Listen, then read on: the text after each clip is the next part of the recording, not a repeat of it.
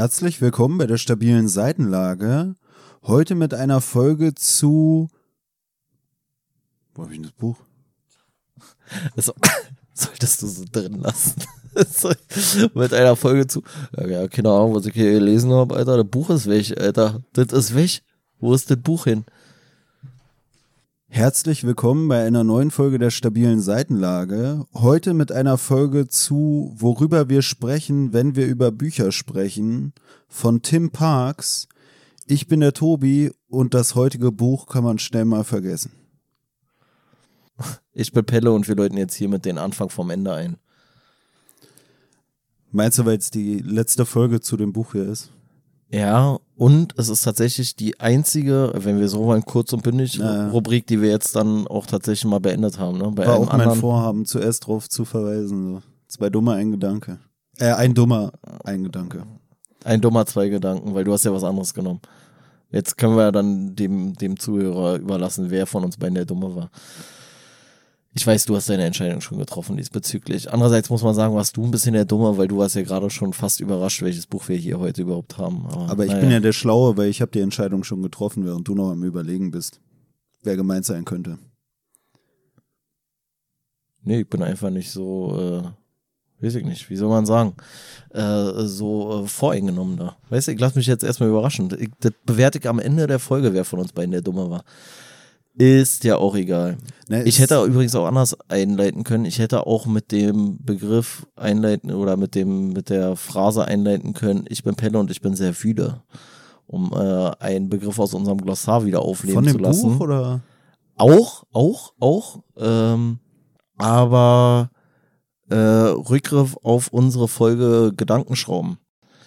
Äh, die Kurt Krömer Geschichte da. Und da hatte ich ja noch darüber geredet, dass ich da zu so einer Psychologin muss, bla bla bla bla bla. Lange Rede, gar keinen Sinn. Auf jeden Fall hat die mir dann tatsächlich irgendwann eine Diagnose gegeben. Dann habe ich die bei meinem Arbeitgeber eingereicht, gewissermaßen, weil das Ganze ja aus einem Dienstunfall erwachsen ist. Und das steht auch so in ihrer Diagnose drin, dass sie einen direkten Zusammenhang zwischen meinem Dienstunfall und der Situation daraus erkennt und meiner Symptomatik. Und dann kriege ich den Zettel da neu zurück und sagen die, nee, sehen wir nicht. Keine Begründung, kein gar nichts, einfach vorbei so, ey, jetzt darf ich mich mit denen auch noch beschäftigen. Und da war ich sehr wüde. Ähm, Nochmal zur Erklärung, wüde, äh, Tobis Wortschätz Wortschöpfung im Hinblick auf äh, mütend. Also wütend und müde, beziehungsweise mütend, müde und wütend. So. Ja. Ich finde, es trifft es auch besser. Ja, weil man ist auch mehr, also ich, ich finde mütend, wenn du das hörst, könntest du auch fast denken, das hätte irgendwas mit einem Mythos oder so zu tun. Ach, das ist mütend. Ich, er ist mütend. Ja, vor allem äh, trifft es bei mir auch mehr zu, weil ich bin meistens erst wütend und dann werde ich davon müde, als umgekehrt. Wenn ich erstmal schon mal müde bin, dann kann ich nicht mehr so wütend sein. Weißt du, was ich meine? Also so äh, wütend ist bei mir die vorherrschende Emotion. Deswegen könnte man auch beide Worte nebeneinander stellen und das davon abhängig machen, in welcher emotionalen Situation man gerade ist. Ist man vorherrschend wütend oder müde? Und je nachdem sagt man dann entweder ich bin müde, also müde vom Wütendsein, oder äh, das andere. ich finde, der Begriff sollte sich eher danach herleiten, ob man und so kann man es vielleicht auch schon wieder zu so einer Koexistenz äh, führen, beziehungsweise eine Koexistenz beider Begriffe begründen, indem man sagt, ist man jetzt wütend vor Müdigkeit oder müde vor Wut? Genau, Weil genau. Damit kannst du dann wieder sagen. Was war zuerst? Ja, und, und dadurch, dass du sagst, müde vor Wut, hast du dann mütend, weil du bist ja müde vor Wut. Und andersrum bist du wüde, weil du bist ja wütend vor Müdigkeit. Naja, ich, also meine Erklärung wäre halt anders. Also was war man zuerst? Wäre wär wahrscheinlich Erklärung. auch die bessere Erklärung, weil ich fand es selber ein bisschen kompliziert. Das ist aber das Gute, weil wenn man es in Glossar also schreibt, dann hat man es ja auf dem Papier. Also du bist jetzt selber schon wieder ein bisschen, nee, was bist du jetzt geworden? Nach deiner Definition wärst du jetzt müdend. Nee, ich bin ja gar nicht, äh, ah, okay. ich bin ja gar nicht wütend. Nee, ich meine in Bezug auf, deine, auf, deine, auf deine Definition der Begrifflichkeiten. Ähm, da bin ich einfach nur einfallslos. Da bin ich einfach nur einfallslos und unkreativ. Ja, worüber wir sprechen, wenn wir über Bücher sprechen, wa? Man spricht über alles, nur nicht übers Buch. Das stellt man ja immer wieder fest. Ich hatte auch überlegt, eigentlich als Einführungssatz, wenn ich hier jetzt nicht durcheinander gekommen wäre bei meiner Einführung dieses, dieses, dieser Folge, in dem ich mein Buch hab liegen lassen in meiner Tasche, hätte ich eigentlich auch irgendwas gesagt von wegen, ja, herzlich willkommen hier, bla bla bla. Und äh, äh, dieser Podcast ist besser als das Buch. Das stimmt, äh, das stimmt. Also das wird heute. Ich bin bis jetzt schon mit der Folge zufrieden, um sagen zu können, ey, sorry Leute, aber das ist besser als das Buch. Das ist doch auch schon mal was wert. Und das ist ja auch so eine Thematik, mit der sich hier in dem Buch jetzt auch auseinandergesetzt wird. Ne? Also hier in dem Buch geht es auch so um diesen Klassiker oder in diesem Kapitel, was wir jetzt gelesen haben, um unser Kurz und Bündig oder unsere Kurz- und Bündig-Reihe in unserer Kategorie Kurz und Bündig zu diesem Buch von Tim Parks abzuschließen. Ähm, auch das Thema so Übersetzung von, von Büchern in Form von einer Übersetzung in eine andere Sprache oder auch eine Übersetzung in einen Film. Und im Endeffekt ist ja alles, was wir hier machen, eine Übersetzung von Büchern in einen Podcast. Kann man schon so sagen, finde ich. Ja, kann man so sagen. Ja. Mhm. Ja, warst du das schon? Ja, ich finde eigentlich. Boah, ey, zum äh, Glück wat- haben wir uns heute zusammengesetzt. Ey, Digga, wir müssen unbedingt noch eine Folge aufnehmen die Woche. Nee, ja, lass mal nee, eine ich, Folge. finde, ich finde, man sollte ja aufhören, wenn es am schönsten ist. Und jetzt gehen wir ja auf das Buch ein. Nee, ähm, also was man schon mal sagen kann, ist, äh, wie Tobi ja schon zu Recht bemerkt hat, es geht im weitesten Sinne um Übersetzung und inwiefern die Übersetzungen oder der auch der Wille, Sachen einem globalen Buchmarkt zur Verfügung zu stellen, dazu führen, dass sich unsere Sprache weltweit oder unser Ausdruck vor allem und unsere äh, Syntax, also hier unser Satzbau und sowas, inwiefern sich das dann weltweit dadurch angleicht und wem man sich da vorrangig angleicht. So, so könnte man es beschreiben. Darum geht's vor, äh, vorwiegend. Ja, wenig überraschend äh, stellt er unter anderem fest, dass man sich halt sehr stark am amerikanischen Buchmarkt orientiert. So. Und das hat natürlich schon den Grund, dass der amerikanische Buchmarkt relativ stark ist und gleichzeitig auch viele Bücher produziert, die nicht nur im, auf dem amerikanischen Markt gelesen werden, sondern auch von da aus exportiert werden. Und dadurch sich das so ein bisschen angleicht oder man könnte auch sagen, dass sich Autoren vielleicht ein Stück weit davon inspirieren lassen oder aber auch, wenn man wenn man ihnen jetzt eine gewisse Berechnung unterstellen möchte, dass sie halt extra so schreiben, dass es halt auch im umgekehrten Schluss auf dem amerikanischen Buchmarkt vielleicht funktionieren könnte. Ja, er sagt auch generell, dass es ja so ist, dass man als Autor von irgendwelchen Geschichten oder Büchern auch immer viel Kontext mitliefern muss, wenn man so ein internationales Publikum ansprechen will. Also wenn man irgendwelche äh, Sachen thematisiert in seinem Roman, die sich auf irgendwelche kulturellen Gegebenheiten in dem jeweiligen Land, wo der Autor zum Beispiel herkommt, beziehen, dass man dann eigentlich immer sehr viel Kontext mitgeben muss, den man erklären muss und und und. Und er führt dann auch aus, dass es zum Beispiel bei Amerika selbst eigentlich nicht so ist, weil Amerika so dominierend ist, was diese ganze Medienlandschaft angeht, dass eigentlich sowieso jeder die Gegebenheiten da kennt und so, ne? Das ist auch wirklich eigentlich krass, ne? Also ich habe mich gefragt, woher kommt das überhaupt? Also wieso, wie ist das? Ich weiß schon, ich- ich- Filmindustrie und so, aber ja, nee, nee, weißt du, was ich wirklich glaube? Also habe ich mir auch jetzt im Zuge des Buches so, ist es mir nochmal vielleicht mehr bewusst geworden, was ich denke, woran das auch liegt. Ich glaube, Amerika, insbesondere halt dann auch später die USA, sind, glaube ich, so ein, also zum einen ist es ein Einwanderungsland. Ich glaube, das spielt schon eine Rolle, so dass ganz, ganz viele Familien überall auf der Welt Verwandte in den USA haben und somit dann vielleicht auch nochmal eine, eine leichtere Bindung irgendwie entsteht. Das ist das eine. Dann, was du ja auch sagst, dieses, ähm, dieses ganze Hollywood und so weiter und so fort. Aber ich glaube, weil Amerika wirklich nach wie vor auf eine gewisse Art und Weise ein Sehnsuchtsort ist. Also so, dass es so tief verankert ist, Amerika, also man sagt ja auch so die neue Welt und so. Und ich kann mir richtig gut vorstellen, weil das war ja nicht immer so. Und das ist aber so oft dann irgendwie so ein, so ein Sehnsuchtsort geworden, also mit den ersten Siedlern sowieso, dass man gesagt hat, so das Land der unbegrenzten Möglichkeiten und so weiter und so fort. Und dann hier in Europa kann ich mir vorstellen, dass es dann noch zusätzlich war, so äh, Zweiter Weltkrieg. Zweiter Weltkrieg, die Amerikaner, die großen Befreier für ganz Westeuropa und dann hast du da noch so einen anderen Bezug nochmal zu der Kultur. Dann ist natürlich ein Vorteil die englische Sprache, die auch viele Sachen leichter macht, so und was jetzt was bedingt hat, ist dann auch immer schwierig. Aber halt in Indien kannst du halt auch theoretisch einen amerikanischen Film vermarkten, weil halt doch ein großer Teil der Bevölkerung da auch Englisch spricht. Aber ich glaube wirklich, das Hauptargument ist wirklich so dieses Sehnsuchtsort Ding, so weißt du, also dass man so sagt, so, boah, ey, in Amerika so, so vielseitig und das ist so eine freie Gesellschaft und ja, und da ist bestimmt alles richtig super und dann hat man irgendwie so eine, so eine paradiesische Vorstellung, die man dann schon wieder in den Filmen ja teilweise zerstört oder auch in der Literatur zerstört. Und ich könnte mir sogar vorstellen, dass das sogar noch zusammenhängt. So, weißt du, dass du so sagst, so, ey, in Amerika ist ja eigentlich alles so geil und ich bin aber hier im langweiligen, weiß ich nicht wo, Irland oder keine Ahnung wo. Äh, Deutschland von mir aus auch oder Dänemark.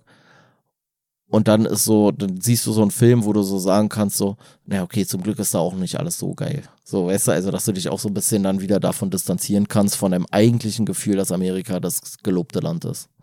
Na, er führt hier auch aus, dass ähm, es ja schon immer so auch so Prozesse gab, in denen irgendwie Gesellschaften expandiert sind, geschluckt haben, also andere Gesellschaften geschluckt haben oder geschluckt wurden und ähm, zu dem, was du jetzt meintest, auch ist ja auch so ein Ding, worauf er hier verweist, dass äh, die Menschen irgendwie so ein, so ein starkes Interesse, sage ich mal, haben an so Individualismus und Freiheit und so. Und das ist ja schon auch sowas, wofür Amerika für dich steht. Ne? So, dass du diese ja, Freiheitsstatue und wie du es auch schon sagst, äh, weiß ich nicht, neue Welt oder so, dieses traumhafte, ich weiß gar nicht, sagt man nicht auch das Land der unbegrenzten Möglichkeiten? Habe ich gerade gesagt, ja. Achso, ja gut. Äh, äh. Naja, aber genauso dieses so, da, da ist alles möglich, da kann alles geschehen und ähm, ja, wie er es hier auch anführt, ist es ja auch so ein bisschen sowas, was dann bei Autoren oder so dann auch die Leute begeistert, vielleicht so ein Individualismus, den die dann immer mittransportieren oder so eine Freiheit auch in der Ausdrucksweise oder in den Themen, die sie ansprechen. Ja, weißt du, und ja, und was ich halt auch glaube, ist halt wirklich, dass also wenn man jetzt so guckt, so Filmindustrie, wann hat das angefangen? So hat irgendwann 20er Jahre angefangen mäßig, so dass es bigger wurde, oder, also größer wurde. Ähm, ist eigentlich jetzt auch schon wieder lustig, dass ich jetzt so einen äh, Anglizismus dafür benutzt habe. Ähm, aber dass es halt größer wurde und ich kann mir halt dann vorstellen, während in Europa halt dann alles im Arsch war, hattest du in den USA halt Zeit für Entertainment, so, weißt du? Also, das, was dann in Europa so vorrangig war, war wahrscheinlich in vielen Ländern erstmal Wiederaufbau. Und da hat dann wahrscheinlich auch so Filmindustrie oder sowas ein Stück weit gelitten, so dass man dann vielleicht eher gar nicht die Möglichkeiten hatte, so viele Filme zu produzieren, mal abgesehen davon, dass die Filme in den 50er Jahren oder 60er Jahren oder so in Deutschland richtig schlimm waren. Also hier so komische Heimatfilme oder sowas. Und in den USA hast du wahrscheinlich einfach ein äh, größeres Angebot dann gehabt. Und äh, das hat sich dann so ein bisschen manifestiert zusätzlich wahrscheinlich noch. Ja, er spricht ja auch darüber, was wir ja jetzt auch schon hatten mit diesem, dass Englisch so gewissermaßen die Weltsprache ist, beziehungsweise auch hier in Europa sehr dominant äh, erscheint dass es halt auch für europäische Autoren dann auch schwierig ist, irgendwie den internationalen Markt zu erreichen. Zum einen wegen dieser ganzen Fitzelage da mit irgendwelchen Eigenheiten, die dann in irgendeinem europäischen Land vorkommen, von denen andere Leute gar keine Ahnung haben, weil die sowieso von Deutschland zum Beispiel nur dieses ganz stereotype Bild haben, wo du dir denkst, okay, wenn du dann in deinen Büchern dann irgendwas mit Lederhosen noch beschreibst oder so, das versteht man vielleicht nur international, aber die anderen Gegebenheiten in Deutschland eher weniger, wo er dann ja auch sagt, so dass dieses äh, amerikanische, diese, dieses Leben in Amerika irgendwie den, den Europäern zum Beispiel auch viel bekannter ist. Und zum anderen sagt er hier halt auch, dass wenn du dann als jemand aus so einem europäischen Land irgendwie internationale Bekanntheit erreichen willst oder vielleicht sogar erlangst, dass das dann zwangsläufig auch dazu führt eigentlich, dass du dich verändern musst. Also er beschreibt das hier als so ein Abreißen der Nabelschnur oder ein Durchtrennen der Nabelschnur äh, in Form dieser Verbindung zu deiner Heimat, weil du auf einmal halt für ein internationales Publikum schreibst, welches ja auch ein, ein ganz anderes Bedürfnis vielleicht irgendwie hat an Sachen, die du irgendwie ja zu Papier bringst, so dass die Leute das dann auch verstehen wollen. Also dass du erstmal in deinem eigenen Heimatland irgendwie eine Berühmtheit erlangst und dann äh, öffnet sich für dich irgendwie der Weltmarkt der Literatur, sage ich mal, und dann schreibst du gewissermaßen auch extra dann deine Bücher unterbewusst vielleicht auch so, dass es dann auch direkt für diesen Weltmarkt irgendwie zugänglich ist. Also er selber sagt hier auch, dass er je nachdem, wo er gelesen wird, ähm, unterschiedlich wahrgenommen wird. Also dass auch seine Werke oder generell das bei Schriftstellern so ist, dass bestimmte Werke in bestimmten Ländern eine größere Bekanntheit haben oder nicht. Was zum einen ja auch halt damit zusammenhängen kann, dass du vielleicht dich als Schriftsteller auch mit verschiedenen Themen irgendwie auseinandersetzt in deinem Schreiben. Und wenn du dann halt eher was schreibst, was irgendwie so ein heimatverbundener Roman ist, so bezogen auf deine eigene Heimat, was halt schon wieder viel mit irgendwelchen besonderen Gegebenheiten dieser Kultur da zusammenhängt, dass es halt in anderen Ländern weniger verstanden wird, wohingegen andere Sachen oder vielleicht auch Übersetzungen, die dann so ein Autor wie der Tim Parks hier anfertigt, in anderen Ländern wieder bekannter sind und dann ist er im anderen Land dafür bekannt. Also er hat hier seinen ersten Abschnitt innerhalb dieses Kapitels auch so unter dem Namen laufen, von wegen, sind sie der Tim Parks der? So nach dem Motto, je nachdem, aus welchem Land ihm Leute irgendwie eine Nachricht schreiben, schreiben sie ihm so, ja, sind sie nicht der Tim Parks, der die und die Übersetzung gemacht hat? Oder sind sie nicht der Tim Parks, der das und das Buch geschrieben hat?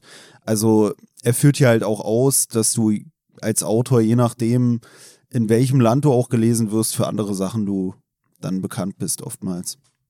Ich weiß auch, da, ach so, eine Sache, an die ich da denken musste, war so, dass mein Bruder mal zu mir meinte, und da war ich irgendwie erstaunt, weil ich den in Deutschland auch gar nicht so groß wahrgenommen habe, ist jetzt was anderes als schriftstellerische Tätigkeit.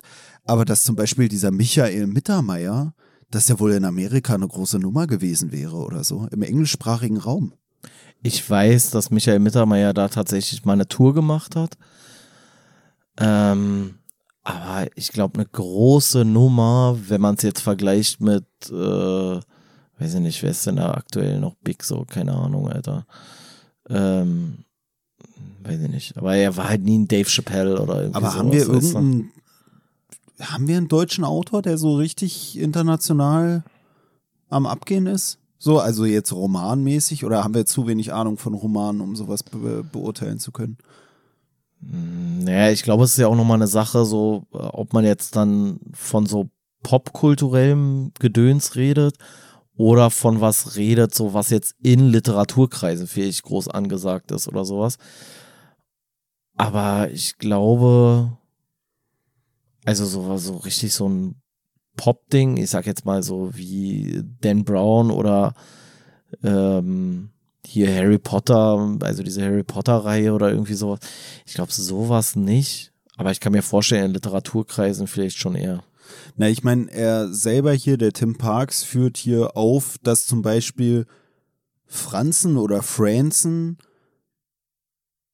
der einzige amerikanische Autor sei, über den man in Deutschland redet.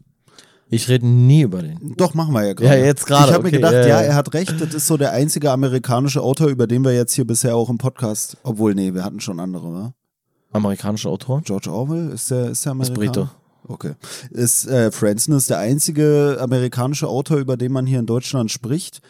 Und da sagt er auch, dass das aber auch wieder damit zusammenhängt und das nimmt er so wahr, dass in Europa man so ein bisschen sich so erhaben fühlt den Amerikanern gegenüber. Also so hatten wir, glaube ich, auch schon mal drüber geredet, ist auch interessant, weil es passt auch zum Buch, was generell hier gut zu passt, zum Gespenst von Canterville, finde ich, weil er hier auch anführt, dass die Europäer so den Eindruck haben, dass die Amerikaner keine Kultur hätten. Und in Oscar Wildes, das Gespenst von Canterville, ist es ja auch so ein bisschen so, da ist es ja so, dass, dass da in Canterville irgendwie dieses scheiß Schloss gekauft wird und zwar von Amerikanern, die dann da hinkommen mit ihrer ganzen Familie und die missachten da irgendwie die Kultur, sage ich mal, die aus unserer Sicht oder aus unserer Interpretation auch, die wir in der Folge vorgenommen haben, als wir dieses Buch besprochen haben hier im Rahmen unseres Podcasts, dass der Geist, der da in diesem Schloss wohnt oder lebt, ähm, dass der irgendwie so ein, so ein bisschen auch diese Kultur irgendwie verkörpert, die dann von den Amis so mit Füßen getreten wird, sage ich mal.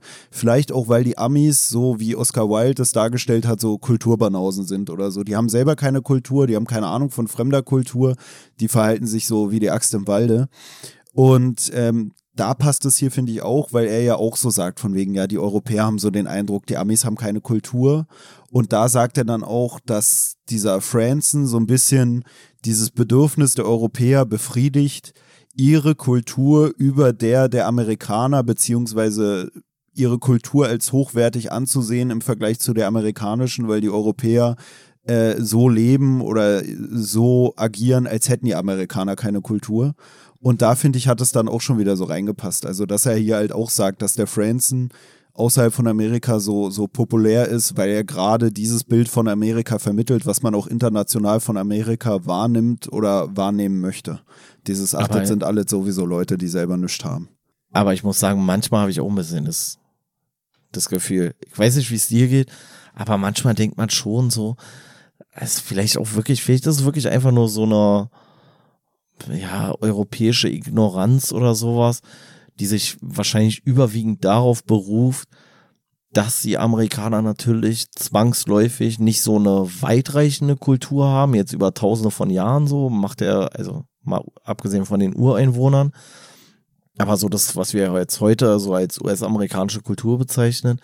Und weil viele Sachen davon dann so sehr oberflächlich wirken, so, weißt du. Andererseits muss ich halt auch ganz selbstkritisch sagen, ja, Lack, was weiß ich denn von richtiger amerikanischer Kultur, so, weißt du, also von so irgendwelchen krassen Literaten da so, ja, keine Ahnung, beschäftige ich mich nicht mit.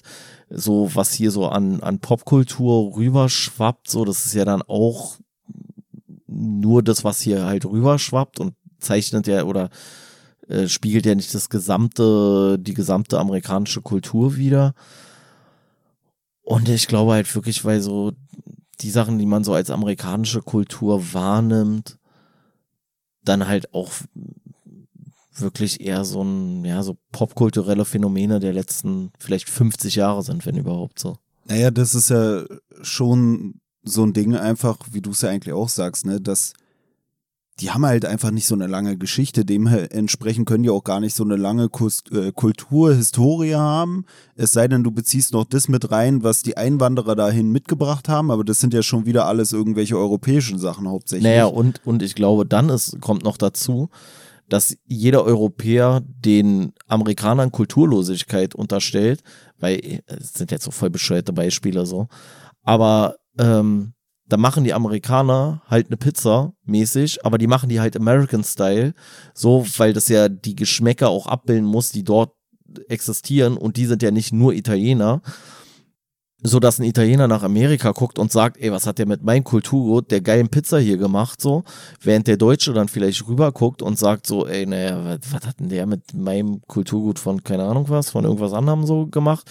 Und der Ire sagt auch so, naja, ist ja alles irgendwie verfälscht, die haben ja alle gar keine Kultur. Und weil jeder für sich in Anspruch nimmt, dass die Sachen, die auch vielleicht aus seinem Kulturkreis übernommen wurden, verändert wurden, unterstellt er den Amerikanern damit die Kulturlosigkeit, wobei die amerikanische Kultur ja daraus besteht, aus allen möglichen Ländern Sachen zu nehmen und die für die dort insgesamt lebende Bevölkerung vielleicht zu modifizieren oder anzupassen, weißt du? Nee, ich will eigentlich gar nicht so groß nochmal drüber debattieren, über kulturelle Aneignung, aber ich finde es in der Hinsicht auch schon wieder interessant, als dass bei kultureller Aneignung ja immer der Vorwurf ist, dass man aus so einer, äh, ja, ich sag mal, höheren Position oder dominanten Person, äh, Position irgendwie einer, einer anderen Kultur was wegnimmt, sage ich mal. Wobei du da ja zum Beispiel das Problem hast, dass dieser Ursprung von Amerika, die Leute, die dahin sind, die waren ja nicht von Anfang an die, die äh, privilegiert waren im Vergleich zu Leuten anderer Kulturen vielleicht. Also ich bin da auch nicht hundertprozentig drin, aber das war ja jetzt nicht der Oberbonze im Zweifelsfall oder so. Und es ist ja sowieso, dass es sich aus so vielen Kulturen entwickelt hat, wie du es ja auch schon gesagt hast, dass ja eigentlich komisch wäre, da dann so eine Debatte aufzumachen, weil was ist denn das, was du als Ami haben darfst, was zu deiner eigenen Kultur Wobei gehört? die Debatte natürlich genau daherkommt, ne? Ja, also, aber der, der Witz ist, ja du, du, du, hast dann eine neue Kultur, die eigentlich aus diesem, die eigentlich so wie so ein Melting Pot, ich glaube, der Begriff kommt ja da auch aus der Gegend ja, ja, so, genau. weißt du, da, da kannst du ja gar nicht mehr Also unterscheiden. Melting Pot ist äh, Schmelztiegel für die nicht Native English Speaker, wie dein Vater zum Beispiel. Ja, ja, da kannst du ja gar nicht mehr unterscheiden, so was woher kam und dementsprechend ist es eigentlich auch schon wieder bescheuert, dann da so eine Debatte aufzumachen, weil heutzutage könntest du schon wieder sagen, ja, Amerika ist so dominant, alles, was die aus Deutschland haben, ist kulturelle Aneignung, weißt du, oder sagt man da dann, ja, aber als die es angefangen haben zu nutzen, waren sie ja nicht in der dominanten Position oder so, also das ist für mich... Ja, ey, gar keinen Bock jetzt darüber noch zu verhandeln, aber ich, ich glaube halt, daher kommt das vielleicht so ein bisschen, weißt du, dass jeder seine eigene Kultur oder Aspekte seiner Kultur in Amerika verfremdet sieht und denen dadurch vielleicht dann so eine Kulturlosigkeit unterstellt und gleichzeitig natürlich so jemand wie die Italiener oder sowas, äh, worüber er auch viel spricht, so, weil er halt auch dann in Italien lebt oder gelebt hat zumindest,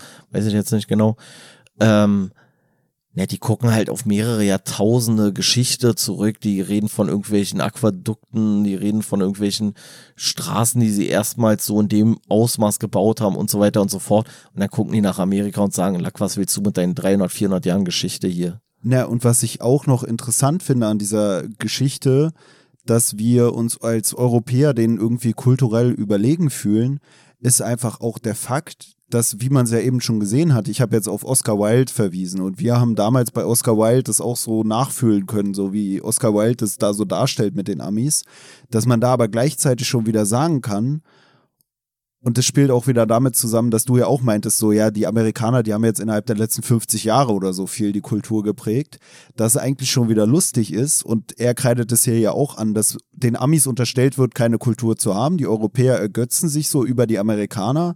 Und der Tim Parks verweist ja auch so drauf, von wegen, eigentlich ist es Quatsch.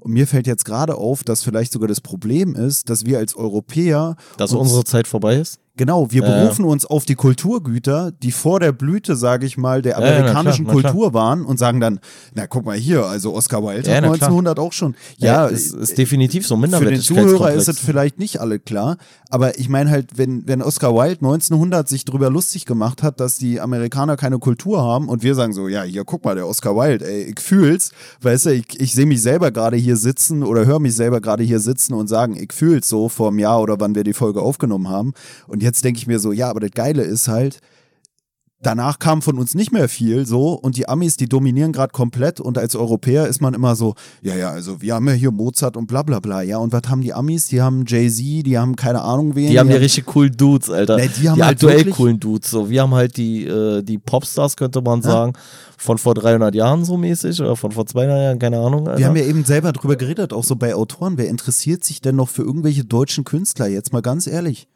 Ja, also wie gesagt, so, da habe ich nicht so den Durchblick. Ich glaube, das Problem ist halt auch, und da verweist er auch nicht, ich, ich weiß nicht, willst du ja jetzt schon drauf eingehen, auf seine komische Filmgeschichte oder sowas? Ja, mach einfach. Ja, mach Das, einfach. äh, das Wir- Kapitel war sowieso so komisch gegliedert. Ich würde, ich, Ja, ja, okay. Ähm, und das ist nämlich auch, glaube ich, so teilweise so das Problem. Also jetzt ganz kurz für den, äh, für den Zuhörer. Tim Parks hat mal ein Buch geschrieben und das Buch hieß Cleaver. Und dieses Buch sollte verfilmt werden und zwar von äh, einer österreichischen Produktion. Oder was heißt sollte, sondern die haben angefragt, ob sie dieses Buch verfilmen dürfen, ob sie diesen Stoff nutzen dürfen und so weiter und so fort. Ganz grob zusammengefasst ging es in dem Buch um einen Journalisten der BBC in England, der einen amerikanischen Präsidenten interviewt und da kommt es irgendwie zum Zwist ähm, in dieser Situation und dieser Journalist zieht sich dann irgendwie so zurück in so einer, ja, man könnte sagen, in so einer Einöde irgendwo, irgendwo in die Berge und äh, beschäftigt sich mit sich selber und so weiter und so fort, bla bla bla bla bla.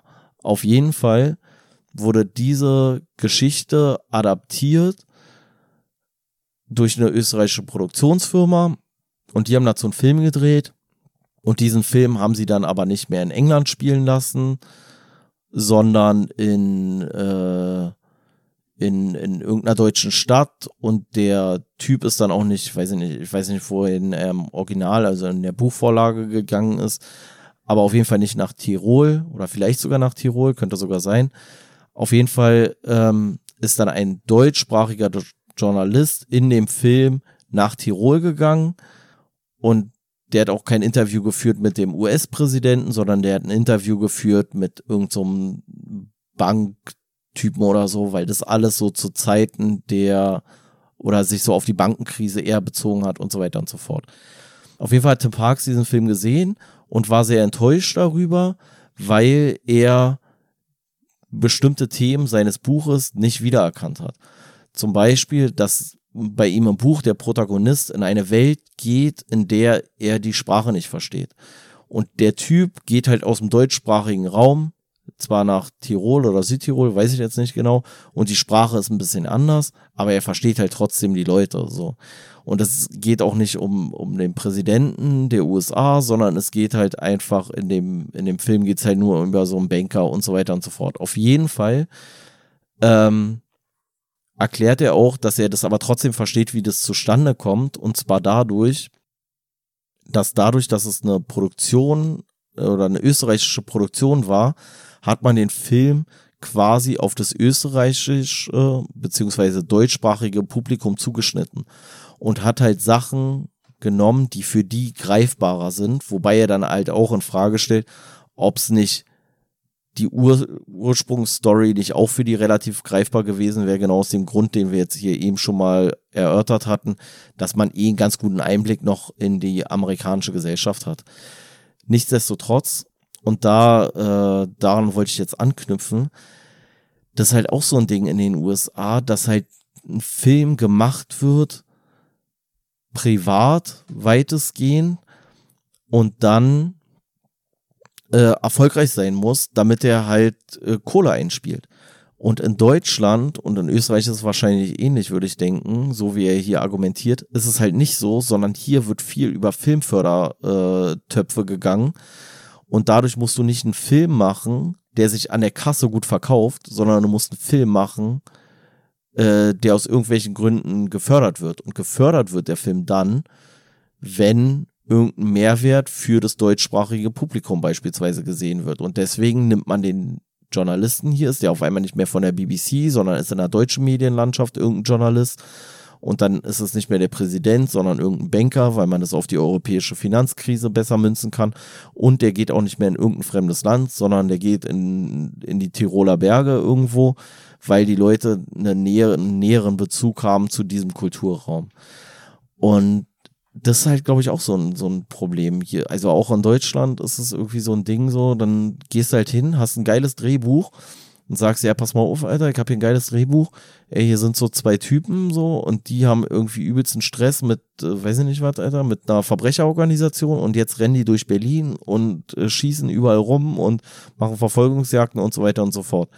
Dann gehst du damit zu so einer Filmförderproduktion da, äh, zu so einem Filmförder Dings da, willst du da irgendwie Geld aus dem Topf rausnehmen?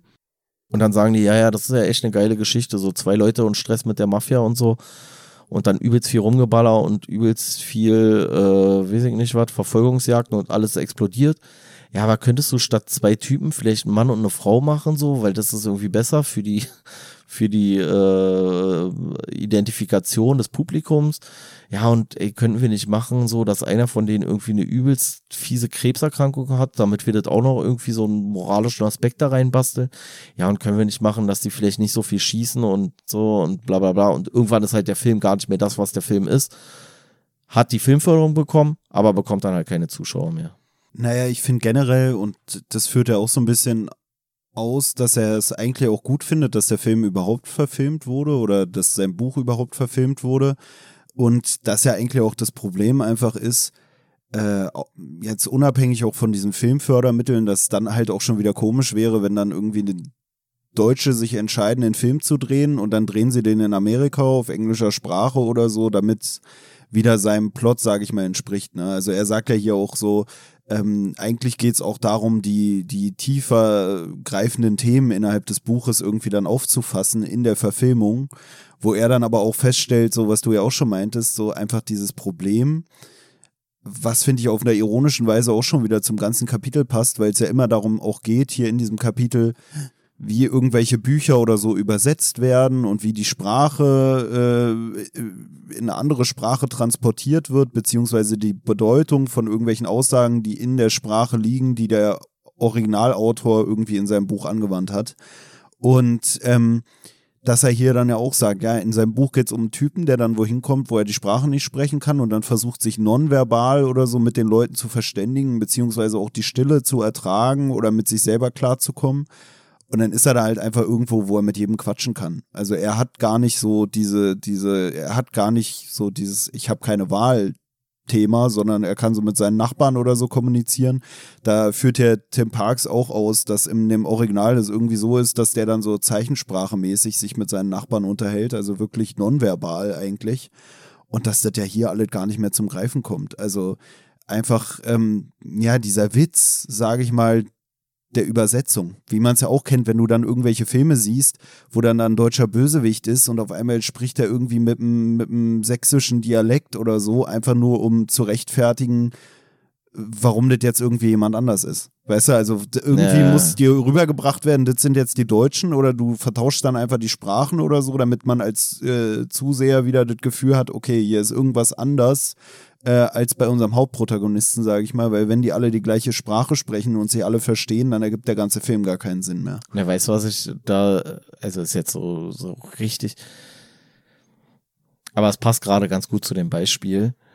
Ähm, kennst du hier dieses Sitcom How I Met Your Mother? Also ja, ja. so. Und da gibt's äh, dann später auch irgendwie, ich weiß nicht die Konstellation, so, ist mir auch egal. So. Aber auf jeden Fall irgendein Typ heiratet irgend so eine Troller da und der Typ ist Deutscher. Und der, weil das ja eine Synchro war, also nicht die Originalausgabe, ich weiß auch nicht, wie es in der Originalausgabe dann ist, was er dann im, im Deutschen sagt.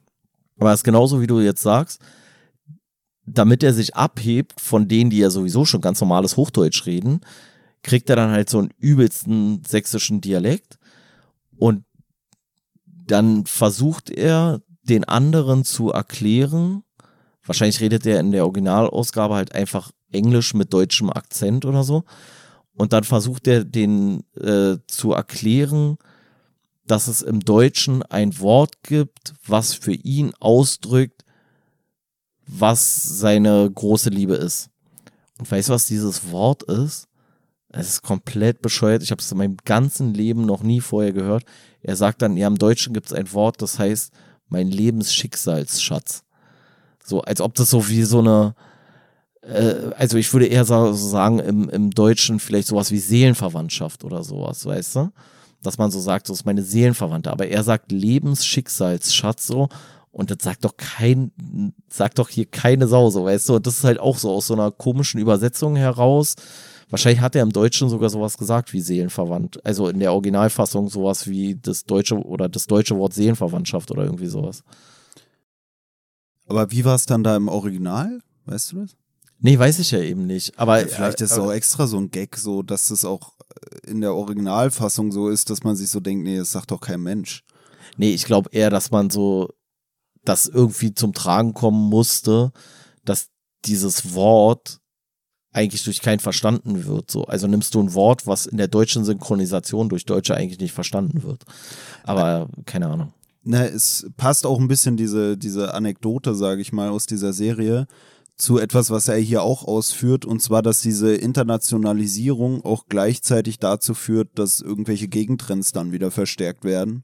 Was er, finde ich, da auch so ein bisschen reinspielt oder reinpasst, dass man so sagt, okay, alles muss irgendwie international sein, aber wenn du dann ähm, davon abweichen oder, oder gerade dieses Internationalisieren bewirkt auch eine stärkere äh, Gegenposition und das finde ich da dann eigentlich auch schon wieder interessant. Allein dadurch, dass so alles irgendwie übersetzt werden muss, hast du dann in den Übersetzungen wieder dieses, dass dann da erst recht so eine, so eine weiß ich nicht, ganz verbohrten oder versteiften oder Sachen auftreten, die, die so irgendwie eine, eine, eine, weiß ich nicht, heimische Kultur oder so repräsentieren sollen, die eigentlich gar nicht mehr authentisch sind oder gar nicht mehr dem, der, der Realität entsprechen. Weißt du, dass dann extra oder dass dann wie hier in Deutschland, dass dann auf einmal irgendwie so wieder so übelst völkische Gemeinden oder sowas auftauchen, wo du dir denkst, hey, wo kommt ihr denn auf einmal her? Weißt du, was ich meine? Also so äh. dieses, dieses so, dass dann die Leute sich auf einmal wieder auf ihre Nationalität oder so berufen, ja, wo ihr denkst, das ist doch eigentlich 40 Jahre tot gewesen, die Scheiße. Ähm, ja, woran ich auch daran äh, dabei denken musste, so bei diesem internationalen oder in, internationalisieren und gleichzeitig dann diese Gegenbewegung, die dann teilweise entworfen wird und dann sogar in Bezug darauf, dass sich dann aber diese Gegenbewegung, also jetzt hier am Beispiel von Büchern, die Leute versuchen nicht mehr in englischer Sprache zu schreiben, sondern schreiben dann in deutscher Sprache, aber versuchen so zu schreiben, dass es gut ins Englische übersetzbar ist.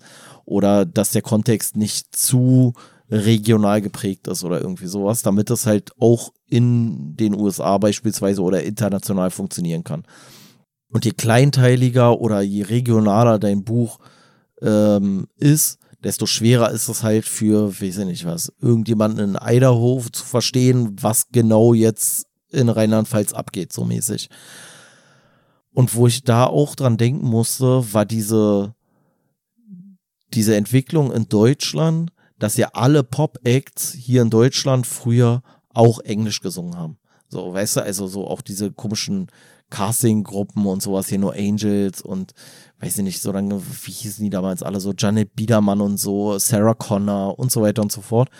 Die haben ja alle auf Englisch gesungen und wahrscheinlich auch aus dem Wunsch heraus, damit in den USA erfolgreich zu sein. Aber wahrscheinlich ist es da wie mit allem so, wenn man das Original kaufen kann, dann brauchst du nicht den billigen Abklatsch, so mäßig. Und so doll war wahrscheinlich die Musik auch dann äh, vielleicht nicht. Und dann gab es ja eine Gegenbewegung, dass viele wieder oder dass dann auf einmal deutsche Bands übelst erfolgreich wurden und die englischsprachigen äh, äh, Künstler, die aber aus Deutschland stammten, eigentlich im Verhältnis wenig Erfolg hatten und jetzt dann aber trotzdem auch wieder das, wo ich so sage, so was eher so deutsch, deutsche Musik war, so diese ganzen Geschichten hier, so Juli und Silbermond und sowas alles dass das jetzt schon wieder sich vom Soundbild und sowas so stark eigentlich an den USA orientiert, dass es eigentlich wirklich nur die Sprache ist, die sich unterscheidet. Aber sonst ist alles eigentlich übelst amerikanisiert so. Also so dieser ganze, der ganze Style, so gerade im Hip-Hop natürlich, aber halt auch in vielen anderen Genres inzwischen. Naja, im Endeffekt lässt sich da auch bei diesem ganzen Soundbild-Gedöns, sage ich mal, auch wenn du es jetzt so bei, bei deutschem Rap hast oder so, dann doch auch wieder erkennen, wie stark dann doch der amerikanische Einfluss ist, ne, auf die ganzen Sachen. So bei Hip-Hop oder bei Rap kriegt man es vielleicht auch nochmal mehr mit, weil es auch so ein, so ein Jugendding ist, sage ich mal. Ich weiß nicht, wie es so bei dieser Musik ist, die irgendwie ältere Leute hören. Ich weiß auch nicht, wie es bei Schlagermusik ist, ob die groß, ist die beeinflusst von, von Amerika oder so? Ich kann es da irgendwie gar nicht sagen. Also, also ich würde sogar sagen auch, also aber eher, glaube ich, in, in anderen Bereichen. Ich glaube nicht so sehr textlich unbedingt, aber so von der Aufmachung her, also so, ich sag jetzt mal übertrieben gesagt, Helene Fischer sieht ja auf der Bühne die Show, die die macht, die ist ja so Britney Spears-Style. Ja, ich wollte gerade sagen, wahrscheinlich also so in dem, in dem Bereich irgendwie. schon. Und ähm, gerade so im, im deutschen Rap oder so deutschen Hip-Hop-Segment, da stelle ich schon fest, dass ja auch viel mehr nochmal mit Angli Anglizismen gearbeitet wird, als man es früher getan hat. Also wenn ich jetzt so gucke, so als so, also deutsche Musik war schon nochmal so Mitte der 2000er, Anfang der 2000er, doch nochmal deutlich deutscher, könnte man sagen, oder dann zumindest eher auch viel französisch im, äh, inspiriert. Und jetzt sind ja viele, viele Sachen schon wirklich komplett einfach USA so. Also du kannst ja wirklich eigentlich der Flow und die Art und Weise der, der Wörter, also es kommt ja auch nicht von ungefähr, dass die halt so viele oder dass Hooks häufig dann aus so Wörtern bestehen, die du halt aus so einem amerikanischen auch einfach nehmen kannst, so weißt du. Also deswegen glaube ich auch viel so Firmennamen und irgendwie sowas, so weißt du, irgendwelche Label, irgendw irgendwelche Labels, die dann da genannt werden und so weiter und so fort. Aber ähm, ja, ist mir nur so aufgefallen, dass es da halt dann auch so typisch amerikanisch äh, inspiriert natürlich ist, in weiten Teilen so. Na, ich finde auch, er hat hier so ein bisschen auch thematisiert, dass diese Anpassung der Sprache, zum Beispiel jetzt, wenn wir im Deutschen so viele Anglizismen irgendwie implementieren, dass das auch so ein bisschen ähm, wie so ein gesellschaftlicher Prozess ist oder so, um die Sprache des Deutschen überhaupt auch noch am Leben zu, zu halten. In dem Sinne, dass es sich auch leichter dann irgendwie transferieren lässt ins Englische oder aus dem Englischen ins Deutsche oder so, dass diese Verknüpfung leichter da ist. Ähm, dass du aufgrund dessen, dass die diese englische Sprache so eine große Relevanz hast, eher noch ko äh, hat, eher noch koexistieren kannst, auch mit dieser, mit dieser englischen Sprache. Weil er irgendwie, also so habe ich das Gefühl, dass er es so darstellt, dass sonst irgendwann das Deutsche gar keine Relevanz mehr hätte, weil du kannst dich sowieso gar nicht mehr so richtig äh, äh, verständigen, auch international. Also er, er beschreibt hier, finde ich, auch, dass diese Anglizismen eigentlich auch einen Sinn ergeben, in dem Sinne, dass sie uns auch die Kommunikation international erleichtern, da wir mit den Begriffen auch in unserer eigenen Heimatsprache so ein bisschen vertraut sind und deswegen noch weniger schnell vielleicht auch vom Englischen einfach überrollt werden, so von wegen, also alles, was hier im Deutschen verwendet wird, hat ja gar keine Relevanz mehr, ne? Hm. Ja, wobei ich es dann schon wieder auch ein bisschen strange finde, weil so manche Sachen einfach gar keinen Sinn haben in einer, äh, also da werden so Sachen miteinander vermischt, dass die irgendwie internationaler klingen sollen, aber es sind ja in dem Sinne keine Anglizismen, die wirklich zu transferieren sind. So, weißt du, also so bestes Beispiel so Smartphone oder, oder Cellphone oder Mobile Phone oder sowas und dann bei uns Handy so. Ist einerseits englisch inspiriert, andererseits macht es gar keinen Sinn in England oder Amerika von seinem Handy zu sprechen. Oder so, warum, warum heißt es, weißt du, ein Engländer würde herkommen und würde sagen so, Backshop. Ah, okay, ist ein Backshop. Aber was hat denn der Backshop? Äh, hä, warum verkaufen die da Gebäck so, weißt du? Also du nimmst ein deutsches Wort und vermischst das irgendwie mit so einem englischen Wort und irgendwie macht es dann eigentlich für jemand Außenstehenden schon vielleicht gar keinen Sinn mehr oder also das finde ich ist halt auch irgendwie so komisch, weißt du? Also du denkst so, ja, Backshop klingt irgendwie geiler als Backladen oder so. Aber eigentlich macht es wenig Sinn so, weil du nimmst einfach so ein deutsches Wort und machst da so einen Bindestrich ran und dann noch einen Shop dahinter und dann, was soll das sein? Alter, ein Arschladen, Rückenladen, was soll das sein? Na, eine, einen Begriff, an den ich denken muss, wenn es so um, um diese Übersetzung geht oder auch so um so Anglizismen, die wir verwenden, ist sowas wie der Creep. Weißt du, wo ich mir denke, ey, unter Creep kann sich jeder was vorstellen. Ich wüsste aber gar nicht so genau, wie es wie es auf Deutsch jetzt übersetzen sollte. Und darauf verweist er ja auch, dass immer die Übersetzung von Büchern, also der Tim Park selber hatte auch viel als Übersetzer irgendwie gearbeitet, macht, glaube ich, auch an Unis oder so dann irgendwelche Vorlesungen ja. zu der Thematik und und und.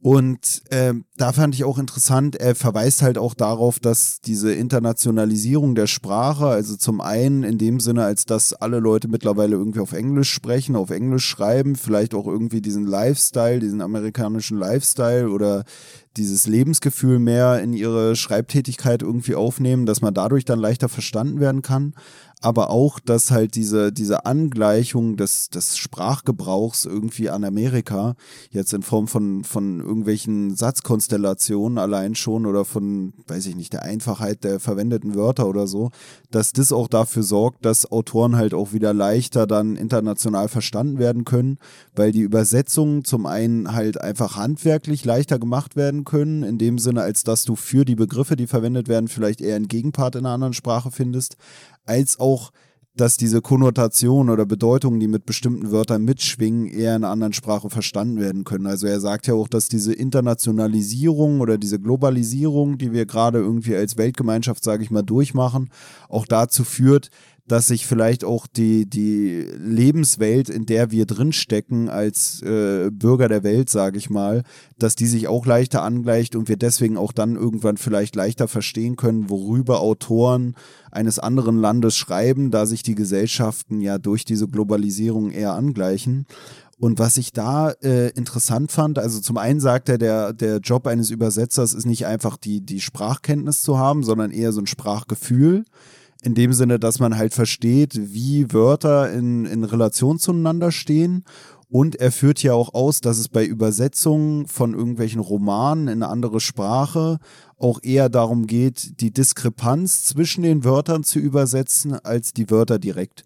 Also in dem Sinne, dass, dass halt diese Kontraste, die, die innerhalb eines Satzes vermittelt werden, eher rüberkommen, als einfach nur eine Wort-für-Wort-Übersetzung, die dann vielleicht am Ende ganz andere, ja, wie schon gesagt, Konnotationen hervorruft. Und da habe ich mir auch was gedacht und da haben wir auch schon öfter drüber geredet und es passt auch zu dieser Creep-Thematik. Und lustigerweise habe ich heute nach der Uni erst mit einem äh, Kommilitonen von mir geredet über Bücher Und äh, da hat er zum Beispiel gesagt, so, ja, Hermann Hesse, und den haben wir ja auch schon äh, mehrfach gelesen, haben wir ja auch schon zwei Folgen zu veröffentlicht. Da hat er gesagt, der hat so einen leichten Schreibstil und hat auch angeführt, dass.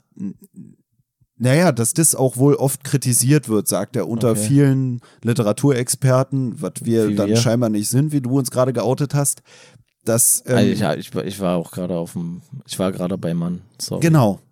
Und das habe ich dann nämlich auch gesagt. Und da haben wir nämlich drüber geredet. Und das finde ich lustig, dass du es anführst, weil das waren genau die Autoren, an die ich denken musste, als ich das ja gelesen habe, mit der leichten Übersetzbarkeit. Irgendwie hatte ich mir auch neben dem Buch dann notiert, Hermann Hesse oder neben der Seite Hermann Hesse und Thomas Mann. Und ich wusste dann nach meinem Gespräch vorhin mit dem einen Kommiliton schon nicht mehr, hat er mich jetzt beeinflusst so in die Richtung, dass ich mir gerade denke, äh, Hermann Hesse ist so leicht zu übersetzen im Vergleich zu Thomas Mann. Oder habe ich mir gedacht, beides ist schwierig zu übersetzen.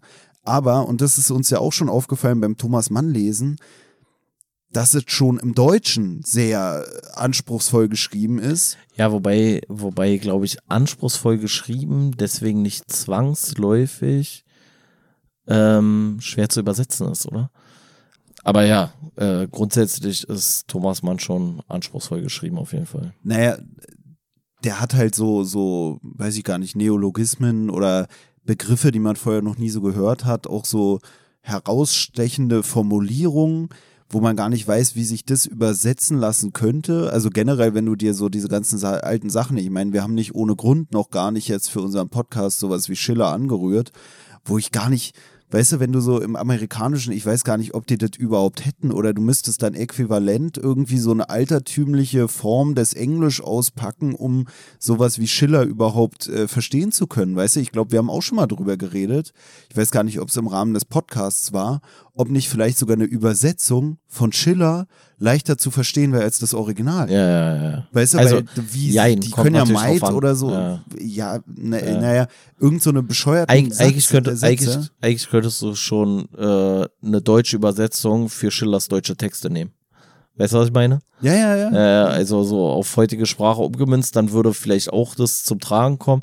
Aber das sagt er ja auch so, dass es natürlich schwierig ist, weil du den, den Autoren oder den Schriftstellern ja eine Ausdrucksmöglichkeit nimmst, in dem Moment, wo die sich ja was dabei denken, vielleicht einen Satz auf eine bestimmte Art und Weise zu schreiben.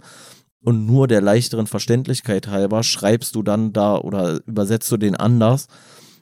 Wobei es ja Ziel und Zweck sein kann, dass der Satz schwer verständlich ist. So, weißt du, also als stilistisches Mittel, sage ich mal, weil du vielleicht einen Charakter zeichnen möchtest, der besonders kompliziert ist oder keine Ahnung was, so, weißt du? Nee, er sagt hier auch so, dass man den Autoren gewissermaßen durch diese Angleichung auch ja auch diesen Charakter nimmt. Also er verweist ja auch darauf, dass man oft das Gefühl hat, dass so Verlage irgendwie wollen, dass man eine möglichst äh, leicht übersetzbare Sprache auch verwendet, wo hier der Tim Parks auch darauf verweist, dass er so sagt, von wegen, dass so ein homogener Sprachgebrauch auch dazu führt, dass eigentlich Sprache selbst abgeschafft wird, weil es gar keine Eigenheiten mehr gibt sozusagen, weil eigentlich alles ist so einheitlich, dass eigentlich die reine Existenz der Sprache schon wieder so in Frage gestellt werden könnte, weil es gar keine Möglichkeit mehr gibt, durch die Sprache selbst irgendwie sich voneinander zu unterscheiden.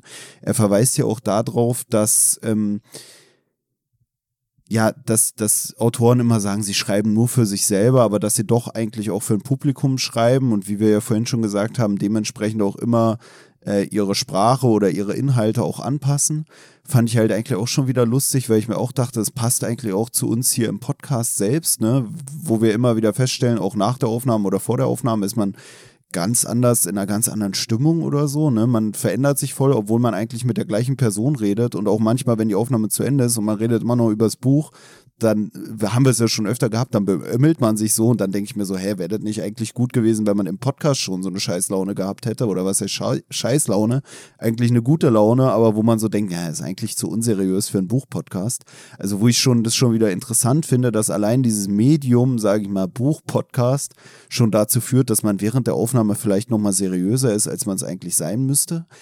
Und zum anderen auch mit dieser Anpassung auch ans Publikum oder so, dass einem ja selbst auch auffällt, dass wir eigentlich auch abseits von diesem Podcast immer öfter auch so über irgendwie so Themen wie Deutschrap oder so reden. Und mir fällt dann immer, wenn wir das aufnehmen, so auf, so, ey, scheiße, ey, die Zuhörer, die checken gerade gar nicht, worüber wir reden, aber irgendwie haben wir gerade das Bedürfnis, darüber zu reden. Wobei das schon wieder lustig ist, weil wir ja eigentlich während der Aufnahmen weniger über sowas reden, als wir es außerhalb der Aufnahmen machen würden. Weißt Ja, du? Aber ja. in der Aufnahme denkt man immer so, Alter, wir reden viel zu viel über sowas. Dabei Viel reden zu, viel zu, viel zu Insider-Talk-mäßig, so meinst du? ja, ja, obwohl es eigentlich sonst so der, der So Special usual Interest, Talk so, ist. So, ja, ja, ja. Ähm, weil wir gerade bei Special Interest sind. Da muss ich ja nochmal auf eine Stelle hier in dem Kapitel verweisen, die ich irgendwie, die ich irgendwie überhaupt gar nicht gelöffelt habe. Und zwar hat der gute Tim Parks einen Auftrag bekommen. Ich weiß nicht mehr, ich glaube, es war sogar die New York Times oder sowas. Also irgendein amerikanischer Verlag oder was, ja, ein amerikanischer Verlag war es, glaube ich. Und der hat bei Tim Parks in Auftrag gegeben, ein Buch über, über den, das italienische Bahnwesen. Und da habe ich auch so gedacht, so, na, was ist das denn für eine komische Idee? Also die wollten, dass Tim Parks für den amerikanischen Markt ein Buch schreibt, wie das mit den äh, Zügen und Gleisen und Fahrplänen und keine Ahnung was alles in Italien läuft. Und da fand ich zum einen so, dass ich so dachte, Alter, wer liest denn die Scheiße? Aber was ich dann auch interessant fand, war, dass er da halt äh, sich auch in seiner in seiner Beobachtung so ein Stück weit schon fast angegriffen gefühlt hat, weil er halt europäische Begriffe für dieses Bahnwesen verwendet hat. Und zwar zum einen englische Begriffe, also gibt ja so American English und dann äh, British English. Und bestimmte Begriffe sind halt im American English ein bisschen anders als im britischen oder gibt's da so gar nicht oder führen zu Verwirrung. Hat er so ein paar da drinne gehabt, so, wo das irgendwie schwierig ist. Das hat er noch so halbwegs verstanden, hat sich dann dadurch aber schon auch wieder so ein bisschen oder hat sich darüber aber trotzdem auch wieder ein bisschen geärgert, weil das für ihn teilweise die Satzharmonie oder die, die Harmonie innerhalb des Geschriebenen irgendwie so verändert hat, weil das dann teilweise mehrsilbigere Wörter waren im Englischen oder im British English im Vergleich zum American English oder umgekehrt. Und äh, zum anderen, weil natürlich Begrifflichkeiten, die er hier in Europa ganz selbstverständlich gewählt hat, also wie jetzt beispielsweise eine Temperatur mit Grad anzugeben, also 30 Grad beispielsweise, oder ähm, in Bezug auf die Währung Cents oder sowas, dass die dann umgeändert wurden oder umgerechnet wurden in Fahrenheit beispielsweise, also so äh, ja, Temperaturangabe in den USA oder halt auch Kilometer an Meilen und so weiter und so fort. Und da muss man ja mal sagen, so, also mit ihrem, mit ihrem komischen Zahlensystem, da sind die Amis doch auch wirklich komplett auf dem Holzweg, oder? Also Naja. das ist ja komplette Scheiße. Das Ding ist ja auch, was du gerade meintest, auch mit den Cents, dass dann da irgendwie geschrieben wird 50 Euro Cents. Also so ein Begriff, den du in, in, in, hier in Europa eigentlich gar nicht benutzen würdest, weil die Leute, so wie ich es kenne, sprechen alle von Cents. Und in Amerika, dann liest du da das Buch, dann steht da immer drin 50 Euro Cents, also eigentlich auch so Bezeichnungen, die man hier eigentlich gar nicht benutzen Und würde. dann kommst du nach Europa und sagst, na hier 50 Euro Cents und alle gucken dich an und sagen, was bist du denn für ein Dödel, so weißt du? Ja, ja, ja, ja. Und das passt, finde ich, auch wieder in der Hinsicht, als dass wir das ja eben hatten, dass wir uns hier in Europa so irgendwie über die, über die stellen oder so, ach, die Idioten, die ungebildeten Kackvögel, die alle noch denken, die Mauer steht noch oder äh, Hitler ist, äh, weiß ich nicht, noch am Leben oder so. Gibt da immer diese Klischeesachen, Ja. so wie äh, Oder die Mauer Hitler, ist schon weg. oder Hitler ist auch einfach ein geiler Volksheld hier, so weißt du, richtig geil. Ja, aber dass man so auch das Gefühl hat, wenn du dann das hier hörst, wie da dieses Buch übersetzt wird, dass der da dann nicht irgendwie das 24-stündige System oder so anwenden darf oder dass das dann wieder gestrichen wird, dass man sich auch denkt, also so sagt er es hier ja auch so, von wegen traut man den Leuten das nicht zu, so, auch mit seiner Geschichte, was du ja auch vorhin meintest, dass die dann so komplett angepasst wird oder so, wo er dann sagt, ja, traut man den Leuten nicht zu, dass sie bestimmte Sachen vielleicht auch verstehen, wenn es irgendwie im anderen Milieu sozusagen stattfindet. Also, dass wir hier dieses Ding haben für Amerika, muss irgendwie alles angepasst werden, so dass die es peilen können. Aber wir hier in Deutschland, wir kriegen ja auch alles von den Amis einfach vorgelegt und verstehen es dann. Und dann ist es halt schon wieder lustig, weil wir kriegen ungefilterter sozusagen den, den Input von den amerikanischen Kulturgütern oder so. Und die Amis, die kriegen von uns nur die komische gefilterte Scheiße, wo dann alles angepasst wird, sodass die Amis, die, die Idioten-Amis das auch verstehen und damit werden die dann eigentlich dumm gehalten, weißt du? Naja, also, dass vielleicht auch unser Verständnis von, von Internationalität oder Globalisierung eigentlich deswegen vielleicht dann fast schon wieder besser ist, sage ich mal, weil die Amis so ihre komische Kapsel haben, wo denen alles angepasst wird und uns wird so viel Input von den Amis gegeben, was aber weniger verfälscht wird, dadurch, dass man nicht denkt, äh, die, die haben ja sowieso keine Ahnung. Also, weißt du, es ist wie so eine selbsterfüllende Prophezeiung. Ey, wir können jetzt hier nicht Ja. reinschreiben 50 Cent, weil dann checken das die Amis nicht. Deswegen schreiben wir Euro-Cents und dadurch sorgst du dafür, dass die Amis es erst recht nicht checken. Und dass sie halt eigentlich auch dumm gehalten werden, weil dann kommen sie hier hin und wundern sich, warum wir nicht sagen Eurocents und äh, warum wir Ja. AM und PM nicht benutzen und, Ja, und, und, und. quatschen, und quatschen uns voll, dass irgendwie, weiß ich nicht, dass es der nur 120 Meilen von Berlin bis Hamburg sind oder sowas. Und du denkst so, Alter, was für 120 Meilen, Alter, was willst du von mir? Also, das ist ja auch, äh, ja, vielleicht ist da auch ein bisschen mehr so dieses Verständnis oder ist jetzt vielleicht dann auch schon wieder so eine, ja, vielleicht ist es auch nicht reflektiert genug dann in dem Moment. Aber ist egal, hau ich trotzdem so raus. Vielleicht haben auch wirklich Europäer größeres Interesse an anderen Kulturen, weil sie halt mit mehreren Kulturen so dicht beieinander sind, weißt du? Also, äh, ist ja auch so schon fast so ein deutsches Klischee, so dass so Deutsche, die irgendwo im Ausland im Urlaub sind, schon ein Stück weit versuchen, sich ein bisschen ja, mit der Kultur, sage ich mal, ein Stück weit anzufreunden, weil es also nicht ganz so unangenehm aufzufallen, wobei die meisten Deutschen dann im Urlaub trotzdem noch unangenehm auffallen. Ähm, ja, und die Amerikaner für sich aber so einen Anspruch nehmen, nee, nee, wir machen das alles genauso, wie wir das schon immer gemacht haben. Ey, und also ich finde es auch schon fast ärgerlich, dass sich äh, dann so ein Buch wie das von Tim Parks nicht in den USA so verkauft hat mit dem metrischen System jetzt, sage ich mal. Weil, ey, wenn wir das den Amis nicht irgendwann mal beibringen, dass das echt das sinnvollere System ist, nee, dann ist auch, ist auch schwierig, Alter. Also mit diesen, das ist wirklich, das ist ja komplette Kacke, ne? Also dieses ersten, das ist ja überhaupt nicht vereinheitlich. Du hast irgendwelche Gallonen, du hast Meilen, du hast Dings. Alter, was, was, was haben die noch, Alter? Fuß, Alter? Reden die nicht auch in Fuß und so? In Amerika? Ja, Ach, ich stimmt, glaube, die machen die Größe immer so komisch, ne? ja, Yards, also Yards, Feet und Miles, Alter. Man halt dein Maul, Alter. Nimm mal Meter und Zentimeter ist übelst einfaches System, so weißt du. Und weiß ich nicht, und bei Gallon ist doch auch irgendwie so. Dann reden sie bei Flüssigkeiten in Gallon. Und alles ist unterschiedlich so. Ich weiß gar nicht, was eine Gallone, so 2,2 Liter oder sowas? Digga, keine Ahnung. Also ich finde schon bei so, so Größenangaben nicht immer komisch, wenn du das hast du auch so bei Dating-Plattformen, dass die Leute dann so mit diesen Ami-Angaben da ihre Größe angeben. Und ich muss immer erstmal, ist das jetzt, ist das jetzt Fuß, ist Aber das das, Zoll? ist so, aber das ist so auch so kokettieren mit so Internationalität, oder? Also jetzt mal ganz ehrlich, Alter. Wenn du hier irgendwo in Deutschland jemanden suchst und dann sagst, ja, ich bin übrigens vier Feet hoch, Alter. Wer bist du denn, Alter?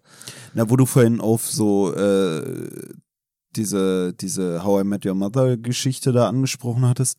Das gibt's auch, das ist auch so ein Trend bei so Dating-Portalen, dass die irgendwie so in ihr Profil reinschreiben, äh, How I Met Your Mother, äh, Staffel 2, Episode 4, Minute 1844. Ja, ciao. Und ich, ich denke mir dann immer wie, dann, dann soll man sich die Scheiße angucken Ey, und aber- dann kommt aber- da irgendein Satz. Ey, sag mir mal bitte, wenn du sowas siehst, dann machst du auch gleich weg, oder? Also, oder gibst du dem dann Like, Alter? Ey, das wären ja so Menschen, die bei mir Nee, ich, komplett ich mach verkackt, dann die Alter. Seite weg, weil ich öffne dann ja Netflix und versuche Ja, ja, rauszufinden. eben. Ich finde das auch so unangenehm. Eigentlich ist es auch komisch, wenn du dann jemanden anschreibst und dann irgendwie Bezug auf diesen Satz nimmst und dein Gegenüber weiß, Alter, du hast da gerade irgendwie fünf Minuten versucht, diese scheiß Serie zum Laufen zu bringen. Weißt du, es ist ja schon unangenehm, wenn man so denkt, okay, da hat sich jemand wirklich Mühe gegeben mit so einem komischen Anmachspruch, weil jemand, der sich wirklich Mühe gibt, der Das hat es vielleicht auch verzweifelt. nötig. Genau, das Sag ist ja ich wirklich immer so. Ja, ja, das ist wirklich so. Auf der einen Seite will man, dass das Gegenüber kreativ ist, auf der anderen Seite denkt man sich, Alter, okay, wer steckt so viel Arbeit in einen scheiß Anmachspruch? Ey, aber ganz, jetzt mal ganz ehrlich, es gibt ja, also ich, ich weiß nicht, ob das ein Phänomen ist oder sowas, keine Ahnung. Aber ich find's echt auch ein bisschen, ey, kann man nicht einfach, wenn man jemanden gut findet, egal jetzt ob im Internet oder sonst wo, kann man nicht einfach sagen, hallo, ich finde dich übrigens gut, Alter, muss man dann so, so, so, ey, ich finde dich übrigens voll How I Met Your Mother Staffel 4, Folge 12, 18 Minuten, so, hä? Alter, kann man, warum kann man sich denn nicht so ausdrücken, dass es, das widerspricht ja hier komplett Tim Parks gerade, dass man sich möglichst verständlich ausdrückt in allen Sprachen, weißt du? Also, ja, weiß ich nicht. Finde ich nicht so geil. Ja, und äh, zur Verständlichkeit in allen Sprachen fand ich ja auch interessant. Wir haben ja gerade über diese AMPM-Geschichte geredet und er verweist ja auch so drauf, dass dieses ganze 24-Stunden-Ding in Amerika militärischen ist. genau nur Relevanz hat im militärischen Sinne. Aber weißt du, was ich überlegt habe? was denn? Ob das bei uns auch, also sind wir Europäer vielleicht auch einfach so militärisch, dass wir das auch eher aus Militär entlehnt haben? Weil ich kenne es halt auch. Meinst du, es hat so Überhand genommen durch den Zweiten Weltkrieg oder durch. Weil eigentlich haben wir ja auch so Uhren mit, mit nur zwölf Stunden, aber. G- Genau, und ich überlege jetzt gerade, also zum einen glaube ich, war es ja früher auch relativ leicht ersichtlich, so, weißt du, also es ist 12 Uhr, es ist draußen dunkel, wird wohl 24 Uhr sozusagen sein, oder es ist 12 Uhr, äh, ich habe gerade, ich habe gefrühstückt, ich habe schon sechs Stunden auf dem Feld gestanden und die Sonne brennt, ist wahrscheinlich Mittag so. Aber ich überlege halt, weil wir haben ja wirklich, wir haben ja keine, wir haben ja nicht irgendwie so eine Special-Uhr, die dann so 24 Stunden so haben. Wann ging das? Meinst du, es gab so ein, da so ein Zeit, wann das losging? Keine Ahnung, aber ich weiß halt nicht, ich weiß halt nicht, ob es nicht auch im, im europäischen Kontext schon, ich meine, Militär ist ja länger als, als wir Uhren haben, so, ähm, ob es nicht vielleicht wirklich aus so einem militärischen Kontext ist, so, dass du sagst, ey, Angriff übrigens 23 Uhr, dann ist nämlich unmissverständlich, so, weißt du? Warum hat die Uhr eigentlich nur zwölf Stunden? Warum war die nicht gleich mit 24? Das verstehe ich gerade nicht. Keine Ahnung. Ganz, ganz plausibel. Vielleicht, weil dann keine die Ahnung. fünf Minuten Schritte zweieinhalb Minuten Schritte Vielleicht, weil es auch einfach äh, Nee. bescheuert aussieht, weil es einfach viel ist irgendwie. Ich, weil es keine, keine Relevanz. Deswegen meine ich ja so, weißt du, also wir haben ja auch auf der Uhr auch nur mit zwölf Stunden gearbeitet. Deswegen überlebe, überlege ich gerade wirklich, ob es bei uns nicht auch einfach aus dem Militärischen rüber ge, äh, ist, aber weil wir Europäer halt so erfahren sind dem Krieg. So, und einfach so jeder in der Historie irgendwann Mitglieder im Krieg hatte und generell, auch wenn du jetzt so in Deutschland guckst oder sowas. Ich meine, in den, äh, äh, ist ja nicht nur, ist ja nicht in ganz Europa so, sondern in England, die sagen ja auch AMPM, oder? Einfach ganz normal. ja, ja, ja. Also vielleicht ist es wirklich auch so mehr so ein, du weißt es gar nicht, wie es in anderen Ländern ist, aber vielleicht ist es bei uns mehr so ein, so ein deutsches Ding auch schon fast so, dass wir auch viel damit so agieren, so, also 14 Uhr, 15 Uhr, keine Ahnung was. Weil wir halt Preußen sind und halt einfach Krieg geil finden, so, weißt du? Ich weiß gerade wirklich gar nicht mehr, wie es in anderen Ländern ist. Ich weiß nur jetzt noch durch Tim Parks, dass nee, es in Italien nee, auch nee, so ist. Wie nee, bei uns. nee es, es geht ja auch da, geht es ja auch darum, dass es ähm, schriftlich halt so gemacht wird. Ich weiß nicht, ob es in der Sprache deswegen ja auch zwangsläufig so ist. Weißt du, dass du schriftlich machst du dann halt 23.30 Uhr oder sowas.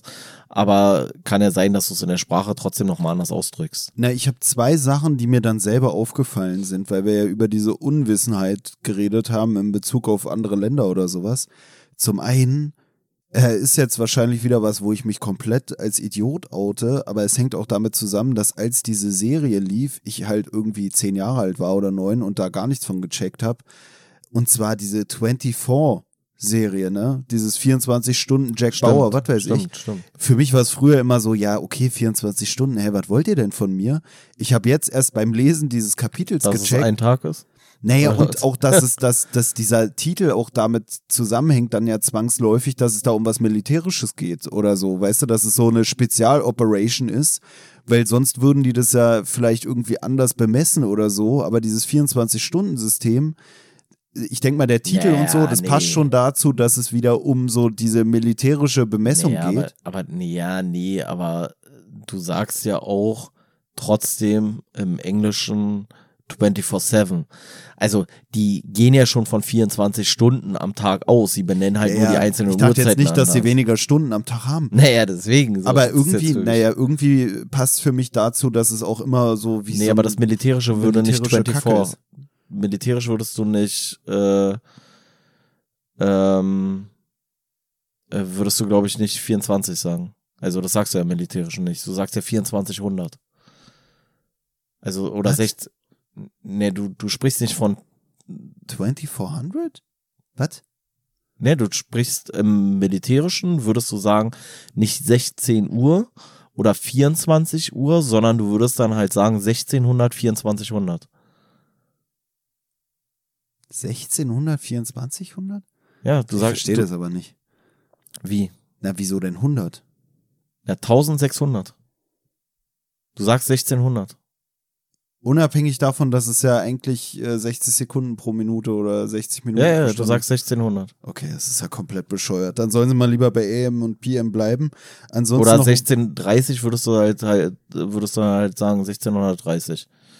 noch was anderes, was mir aufgefallen ist oder was ich interessant fand, war, dass hier drauf verwiesen wird auf den ersten Satz in 1984, was wir ja auch Der mir überhaupt gar nicht hängen geblieben ist, ne? Deswegen, ich wusste gar nicht, wie das bei uns in der Übersetzung war. Wollte ich eigentlich noch nachgucken, habe ich vergessen. Nee, vor allem, ich fand's so geil. Hast du Äh, nachgeguckt, wie es bei uns übersetzt war?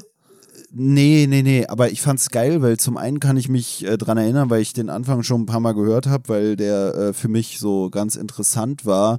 Und zwar der Anfang von unserer Folge äh, Blutsbande zu Im Sog des Schicksals. Du kannst ihm nicht Oh Mann, entkommen ey. von Lea Lessig. Und zwar, da hast du am Anfang noch so, da haben wir noch drüber geredet, so, da hatten wir das Mann, noch. ich schwöre, wir, die wird richtig, die macht noch Mobbing-Anzeige Nein, wir hatten uns. das noch, dass wir den ersten Satz des Buches damals vorgelesen haben. Und dann war so die Frage, ja, welchen Satz liest man denn als erstes vor? Und dann so hast du irgendwie gesagt, ja, den, der, der am ehesten Sinn ergibt oder Und so. dann haben wir, und dann haben wir irgendeinen vorgelesen, weil keiner Sinn ergeben hat. Na, und da hast du dann irgendwie so gemeint, ja, wenn da jetzt stehen würde, es war drei Uhr, der Wecker klingelte, das würde dann wenig Sinn ergeben, dann würdest du weiterlesen. Und das Geile ist, dass 1984 ernsthaft mit so einem Satz anfängt, von wegen, äh, es war 13 Uhr, der Wecker klingelte oder sowas.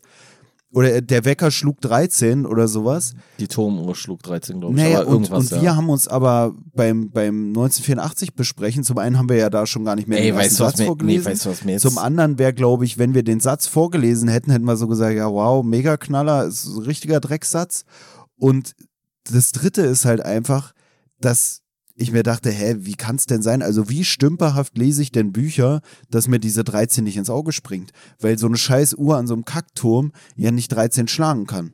Weil die ja nur bis, bis, weißt du, weil wir haben ja, Ja, eben darüber geredet, wäre es nicht sinnvoll, eine 24-stündige Uhr zu haben und scheinbar ist uns gar nicht aufgefallen, dass das da, weißt du, so Ja, weißt schlug nicht ich- zwölf, ist schon eins weiter, so ist schon Nee, zu spät oder so. ich, ich weiß es jetzt ja nicht, aber ich überlege jetzt gerade, ob das nicht sogar, ich, weißt du noch, ob das bei uns da auch so drin steht? Ich überlege jetzt gerade, ob die Übersetzung vielleicht ist aus einer englischsprachigen Übersetzung, aber aus dem amerikanischen und jetzt dann doch wieder da das 1 Uhr drin steht, so weißt du? Und nicht das 13 Uhr. Ich weiß es nicht. Also, oder schlug 13 oder was da immer. Ich finde es auch gerade lustig, weil es doch diese Redewendung gibt, so jetzt schlägt es 13. ja, also deswegen, sowas, was ja eigentlich nicht passiert, so. ja, aber ich glaube, so ist es Ja. auch gemeint gewesen. Und deswegen fand ich so lustig, dass uns das gar nicht aufgefallen ist. Ja, und dass er es hier nennt, so von wegen, ey, das ist so ein wichtiger Satz und wir lesen so George Orwell und denken uns Ja, so, ja, tschüpp. Ja, ja, ja, okay. Dazu habe ich ja auch noch einen Satz, den er hier bringt, ähm, der auch wieder äh, zu unserem Podcast dann auch passt und zu unserem Verständnis. Und erinnern wir uns auch noch an einige der besten Kritiken von Lyrik, die wir gelesen haben. An die Gabe dieser Männer, sprachliche und literarische Kontexte so einzubeziehen, dass der Text einen tieferen Sinn erhält oder einem Gedicht, das bisher unklar gewesen war, innere Zusammenhänge herauszulocken, die einmal angesprochen plötzlich ganz selbstverständlich erscheinen und die eigene Erfahrung mit dem Werk bereichern. Habe ich mir gedacht, das passt auch so ein bisschen zu uns. Ich meine, im Endeffekt machen wir auch so ein bisschen so Kritik. Wir lesen so Bücher und bequatschen die und ähm, ja, wir, wir geben dem Ganzen tieferen Sinn. Also wie oft hatten wir es schon, dass Leute dir geschrieben haben, ey, ich habe ein Buch nicht verstanden, dann habe ich eure Folge gehört und irgendwie hat es dann für mich doch also Keinen find, Sinn gemacht. ja, aber ist das nicht auch schon wieder ein tieferer Sinn, für sich zu erkennen, okay, andere Leute verstehen es auch nicht. Ich habe letztens mit einem drüber geredet, über äh, ähm, dieses, äh, der alte Mann und das Meer, wo der dann auch zu mir meinte, er hat, er hat das ganze Buch nicht gecheckt, er weiß gar nicht, also er kann sich schon vorstellen, ja, okay, darum ist es Weltliteratur, aber so richtig gecheckt hat das nicht. Und da habe ich mir wieder gedacht, das ist auch sowas, wenn es hier um dieses Übersetzen geht, dass immer die, die Leute das für sich gegenseitig übersetzen. Wir haben ja auch nicht umsonst schon mal eine Folge hier zu Tim Parks auch Circle Jerk genannt, so dass die alle so, ich sag mal, im Kreis wichsen und sich gegenseitig da irgendwie beglücken. Aber eigentlich die Leute, die an dieser Wix-Parade, sage ich jetzt mal, teilnehmen, sind die einzigen, die am Ende was davon haben und sich erfreuen. Und die Leute, die das nur von außen betrachten, die denken sich so, hä, irgendwie check ich's nicht. Übrigens, wo wir Also diese ganze Literatenscheiße, das ist ja wirklich so ein komischer Kreis. Und wenn du dann mal guckst, was so die Alltagsleute so, abgesehen davon, dass die meisten Leute sowieso nicht lesen, das ist ja schon wieder lustig.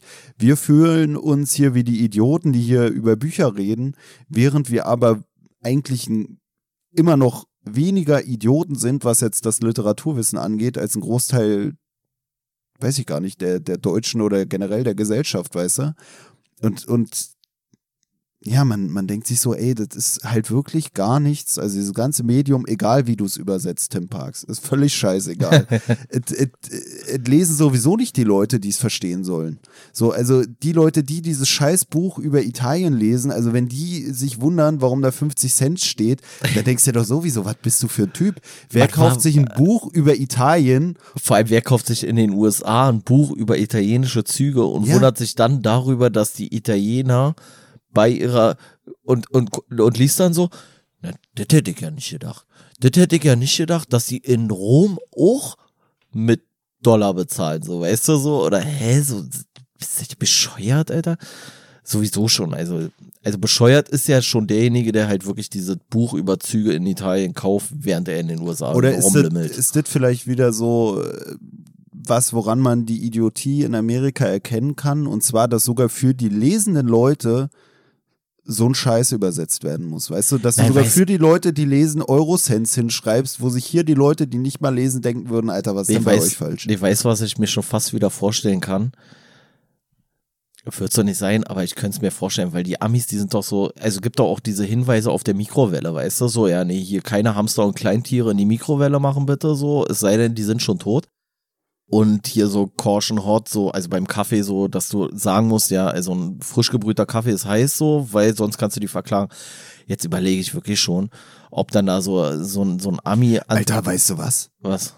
Ich dachte gerade, weil das gibt's hier, glaube ich, auch auf Plastikbechern und so. Und für mich war es immer wie so ein ironischer Spruch. ne, ich hatte auch, du kennst es doch manchmal, dass du so einen scheiß Deckel hast, wo auch so diese Scheiße Ja, damit aus. Vorsicht heiß. Ja, ja, aber, aber für mich ist es, hier in Deutschland ist für mich immer so ein bisschen ironisch so. Weißt du, wie wenn du irgendeine Tasse mit einem Motto drauf hast, so, ist das ja, so, ja. oh, aufpassen, ist heiß. Ja, klar, ich hab da gerade in der Hand, du Idiot. Ja, ja, aber nee, in den USA ist es ja so, dass du halt da irgendwie geiler klagen kannst.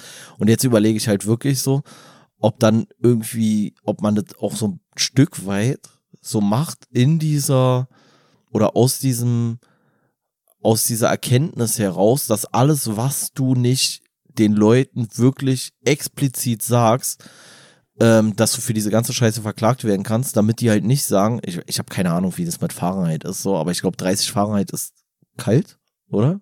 Ist nicht so 30 Grad umgerechnet irgendwie so 100 Fahrenheit oder so ein Blödsinn? Keine Ahnung. Ist ja auch egal. Auf jeden Fall, dass wenn du da dein, Ist nicht Null Fahrenheit der absolute Nullpunkt oder so ein Scheiß? Geht's nicht da los oder sowas? ja, kann auch sein, also bei 200 irgendwas Grad minus oder was ist absoluter Dingspunkt? Weißt du nicht? Ich halte mich da raus. ist ich ja auch egal. gerade, ich lasse dich einfach da irgendwie. Ja, Nee, ist ja auch egal. Auf jeden Fall, dass wenn man da halt, äh, weiß ich nicht, man liest halt ein Buch und dann steht da, ja, okay, krass, äh, sind 30, s- äh, ja, die, das Thermometer zeigte 30 an. Im Mai in Italien, dann fahre ich mal im Mai nach Italien und dann packe ich mir meine dicke Winterjacke ein, dann kriege ich einen Hitzschlag und danach beschwere ich mich bei dem, der das Buch gedruckt hat, weil ich ja nicht wissen konnte, dass es um Grad und nicht um Fahrenheit geht, so mäßig, weißt du? Oder, weiß ich nicht, da steht drin, kostet 30 Cent. So, und ich komme und dann ist der Wechselkurs anders und deswegen kann ich dann da irgendjemanden verklagen oder so. Ich würde es den Amis schon fast wieder zutrauen. Ja, ich irgendwie, habe ich jetzt selber so überlegt, sind die Amis vielleicht doch alles Idioten? also jetzt mal ganz ohne Quatsch. Nee, gibt's aber einen, gibt's einen Ami, wo du Nein, sagen würdest, der ist respektabel oder so? Weiß ich nicht. Bestimmt. Aber sogar Hawking war doch irgendwie ein Idiot, so. Wenn wir Aber Hawking lesen, war kein Ami. Zeitreisepart. Ach stimmt, der ist ja auch schon wieder Brite. Deswegen doch.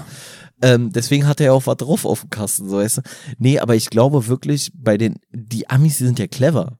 Die sind ja clever. Also hier in Deutschland ist noch keiner so krass auf die Idee gekommen, mehrere Millionen von einer Fastfood-Kette zu erpressen quasi oder sich einzuverleiben, weil der Kaffee, den er zu Recht heiß erwartet, weil er ihn bestellt hat und weil Kaffee heiß serviert wird, sich über die Hose zu kippen und danach zu sagen, na, das konnte ich nicht wissen, dass der heiß ist, so, weißt du? Oder weiß ich nicht, dass, äh, dass man noch mal reinschreibt, so, der Erdnussriegel kann Spuren von Erdnüsse enthalten, weil, wenn das dann nicht noch mal explizit draufsteht irgendwo, dann kann ich es ja nicht wissen, so, weißt du? Also äh, von der Warte her, so finde ich, sind die ja eigentlich clever. So, die durchschauen ja ihr System. Und weil die das so durchschauen, können sie halt auch dann viel Kohle teilweise machen mit irgendwelchen Schadensansprüchen, die sie stellen oder so. Ne, ich überlege gerade wirklich, eigentlich können wir komplett über Amerika herziehen, weil es wird keiner übersetzen, es wird keinen in Amerika interessieren, was wir über Amerika zu sagen haben. Die Amerikaner würden schon wieder nicht verstehen, was wir sagen, weil die gar nicht checken, wie alles gemeint ist, wenn man sich über die lustig macht. Und es würde eigentlich Schöne auch Grüße schon nach wieder, Amerika übrigens. Ne, es, es würde auch schon wieder unseren, unseren Zuhörern sozusagen appealen, weil die sind ja dann dementsprechend, auch weil es nicht übersetzt werden kann und übersetzt werden wird, sind es ja eigentlich Europäer, die sich wieder über den Amis sehen. Also eigentlich ist es vielleicht auch gar nicht so schlau. Wir haben ja jetzt am Anfang so ein bisschen Amerika in Schutz genommen oder so, oh ja, vielleicht liegt es daran. Mm, mm, mm. Aber eigentlich finde ich, also wie, mir fällt wirklich, ist ja schon lust, also ist schon bezeichnend, dass mir sogar für Amerikaner, die man vielleicht ähm, überschätzt haben könnte, wieder nur Briten eingefallen sind. Okay, das liegt einfach. Weißt du, nimm so einen Hawking, nimm so einen Churchill, nimm, Sehr unamerikanisch, diese Briten, meinst du? ne, welchen, ist jetzt mal ohne Quatsch. So, ich, mir fällt wirklich nicht einer ein. Weißt du, wenn du jetzt hier guckst in Deutschland so, äh, Elon Musk. ja, das, ist doch auch ein Idiot. Ja, wahrscheinlich. Ne, das ist ja der Witz. Es Nee, gibt doch gar keinen, also es ist doch eigentlich eine Parodie auf sich selbst, oder? Bill Also, Gates. Aber äh, naja. der ist ja nicht übelst krass. Ne, die, die ist haben einfach. Auch, kommt der nicht auch aus? Der wirkt Nee, für mich auch fast schon wie. Nee, der ja, sieht aber halt. er sieht aus wie Brite, ne? nee, der sieht aus wie, sieht wie Hawking aus wie ohne. Rollstuhl. Und die Inter Der ist für mich wirklich so. Und mit schlechterem Styling, ey. Ähm, ja, ich habe keine Ahnung. Also, äh, ich kann es auch nicht so einschätzen. Ich glaube, vielleicht sind auch einfach die Bedingungen in den USA irgendwie anders. So, die sind halt schon Genies, aber die sind halt häufig vor allem Genies im Vermarkten. Ne? So, das ist halt irgendwie so das Ding, was die richtig durchgespielt haben. Kapitalismus at its best. So ist ja auch irgendwie eine Leistung.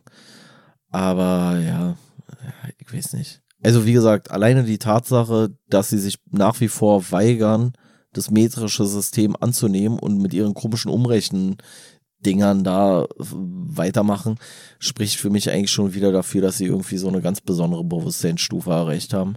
Weil ey, das ist echt, auch hier mit, mit, mit Quarter und Pound und dies und boah, Alter, ey, so Kopfschmerzen. Ich weiß auch immer System. nicht, ob die einfach viel mehr Messeinheiten haben als wir oder Nee, die haben einfach für alles ein anderes System. Nee, ich Während weiß wir immer nicht, dieses äh, 1 bis 10, 1 bis 100, 1 bis 1000 haben, haben die halt einfach so, ja, es, es ist doch klar, ist eine Gallone. Ja, und wie viel Liter sind? Na, ist doch, macht doch Sinn. 2,2. Lack, Alter, wenn die wenigstens sagen würden, eine Gallone sind einfach 2 Liter, dann würde ich sagen, die haben einfach zusätzlich noch was, eine zusätzliche Einheit oder so. Aber die haben ja so krumme Zahlen dann, das ist total bescheuert. Ja, ne, vielleicht auch, weil es bei uns so, so leicht zu verstehen ist oder wie du schon meinst, so dieses metrische System. Komplett Gedöns. intuitiv. Ja, ne, ich habe immer das Gefühl, wenn du mit Amerika so, ey, dann denke ich immer so, Alter, was haben die? Die haben da irgendwelche, ich, gefühlt ist es immer so, als würden die Sachen messen, die wir gar nicht messen. Jetzt unabhängig von dem Maß, was sie verwenden, denkst du dir so, Baseballspiele, äh, hier Footballspiele zum Beispiel. Ja, er hat jetzt 20 Yards. Ja, Lack, ich habe keine Ahnung, wie viel ein Yard ist. Ich- Weißt du das? Hast du eine Ahnung? Was Nee. ist ein Yard? Ich habe keinen Plan. Warum, warum können können die nicht einfach, ja, waren 12 Meter. Ist doch geil. Ist doch geil. Oder äh, was, ich, ich guck jetzt gleich nach, was ein Yard ist, also sobald wir hier fertig sind. Ich muss echt nachgucken. Ich habe keine Ahnung. Nee, Mega nervig. also So, und das ist auch. Und dann ich kann darüber nicht mal haten, weil ich zu wenig Verständnis davon habe, um mich darüber lustig machen zu können. Oder ja, so. oder auf, oder auf Fuß. So. Obwohl ich glaube, die Briten machen das doch auch teilweise, oder? Benutzen Fuß? nicht. Ja, also. ja, machen doch, ja. Aber das ist auch Ja, das ist für mich auch vom Klang her was Britisches. Vor allem Feet sind auch irgendwie, sind glaube ich nicht mal genau 30 Zentimeter oder sowas, sondern es sind auch irgendwie so, keine Ahnung, 31,5. So. Mhm. Ist so, als ob wir so einen Ellen wieder messen würden, so, weißt du, so, das Ja, haben wir oder ein seit Penis. Ich verstehe gar nicht, warum man da Fuß nimmt. ja, weiß ich auch nicht. Also manchmal verstehe ich schon, warum man anstatt Penis Fuß nimmt, aber da verstehe ich nicht, warum man Fuß anstatt Penis nimmt. ja, gut. Ein halber, ein halber Fuß ist ein Penis, oder was? Also bei dir, oder? Also wie halber Penis, Penis ist ein Fuß. ein halber Penis ist ein Fuß. Wäre richtig unästhetisch, Alter. Ja, naja. Ich finde das sowieso bescheuert, sowas wie Fuß oder Elle oder irgendwie sowas zu nehmen. Finde ich so bescheuert, weil du kannst ja nicht mal daraus so eine Faustregel machen, so, weißt du, dass deine Elle einfach immer eine Elle ist, so, weißt du, so der eine ist zwei Meter, der andere ist 1,40 Meter, so, beide eine Elle, so, Haus auf einer Seite schief oder was. Ist doch bescheuert. Und bei Fuß auch, dann wird irgend so ein komisches Mittelmaß da von irgendwas genommen, so 27,46 Zentimeter oder irgendwie sowas. Ist doch bescheuert. Egal. Es würde mich schon nerven beim, beim Googlen oder so, dann immer so, so Wörter mit, mit Doppeldeutigkeit oder so. Weißt Ja, vor du, allem willst was- irgendwas googeln, dann gibst du da drei Fuß ein und dann werden dir da, weißt du, dann gehst du auf Bilder, entweder hast du dann 90 Zentimeter oder du hast drei Füße im Bild. So, Ja, vor allem du, dann mach doch einfach mal was Neues. Na, vor allem bei uns ist ja dann so halber Liter, Viertel Liter oder so. Ist, ist dann, machen die das hoch? Also ist eine Viertelgallone dann, ich glaube, es sind 2,2 Liter, ich weiß es nicht genau. Ist das dann einfach, äh, weiß ich nicht, Alter? Also wir haben auch so eine abgefuckte 50 Kacke oder und zwar dieses mit, mit diesem Viertel elf oder so. Dreiviertel. Es ist mir Viertel elf. scheißegal, es gibt irgendwie beides und ich finde beides kacke. Nee, aber, aber das ist noch plausibel. Nee. Viertel elf, doch. 15 Minuten bis elf. Also von der Zeit von 10 bis 11 hast du 15 Minuten.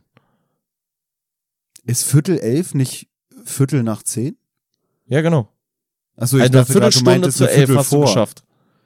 Nee, nee. Ey, wirklich. Ich, das hatte ich die Tage auch in der Uni. Da hat dann, haben die Ja, dann. das ist aber auch so eine sehr regionale wir haben, Geschichte. wir haben gefragt, wann geht's weiter? Ja, Viertel Berlin, elf. Und wir waren so, ja, wie Viertel elf?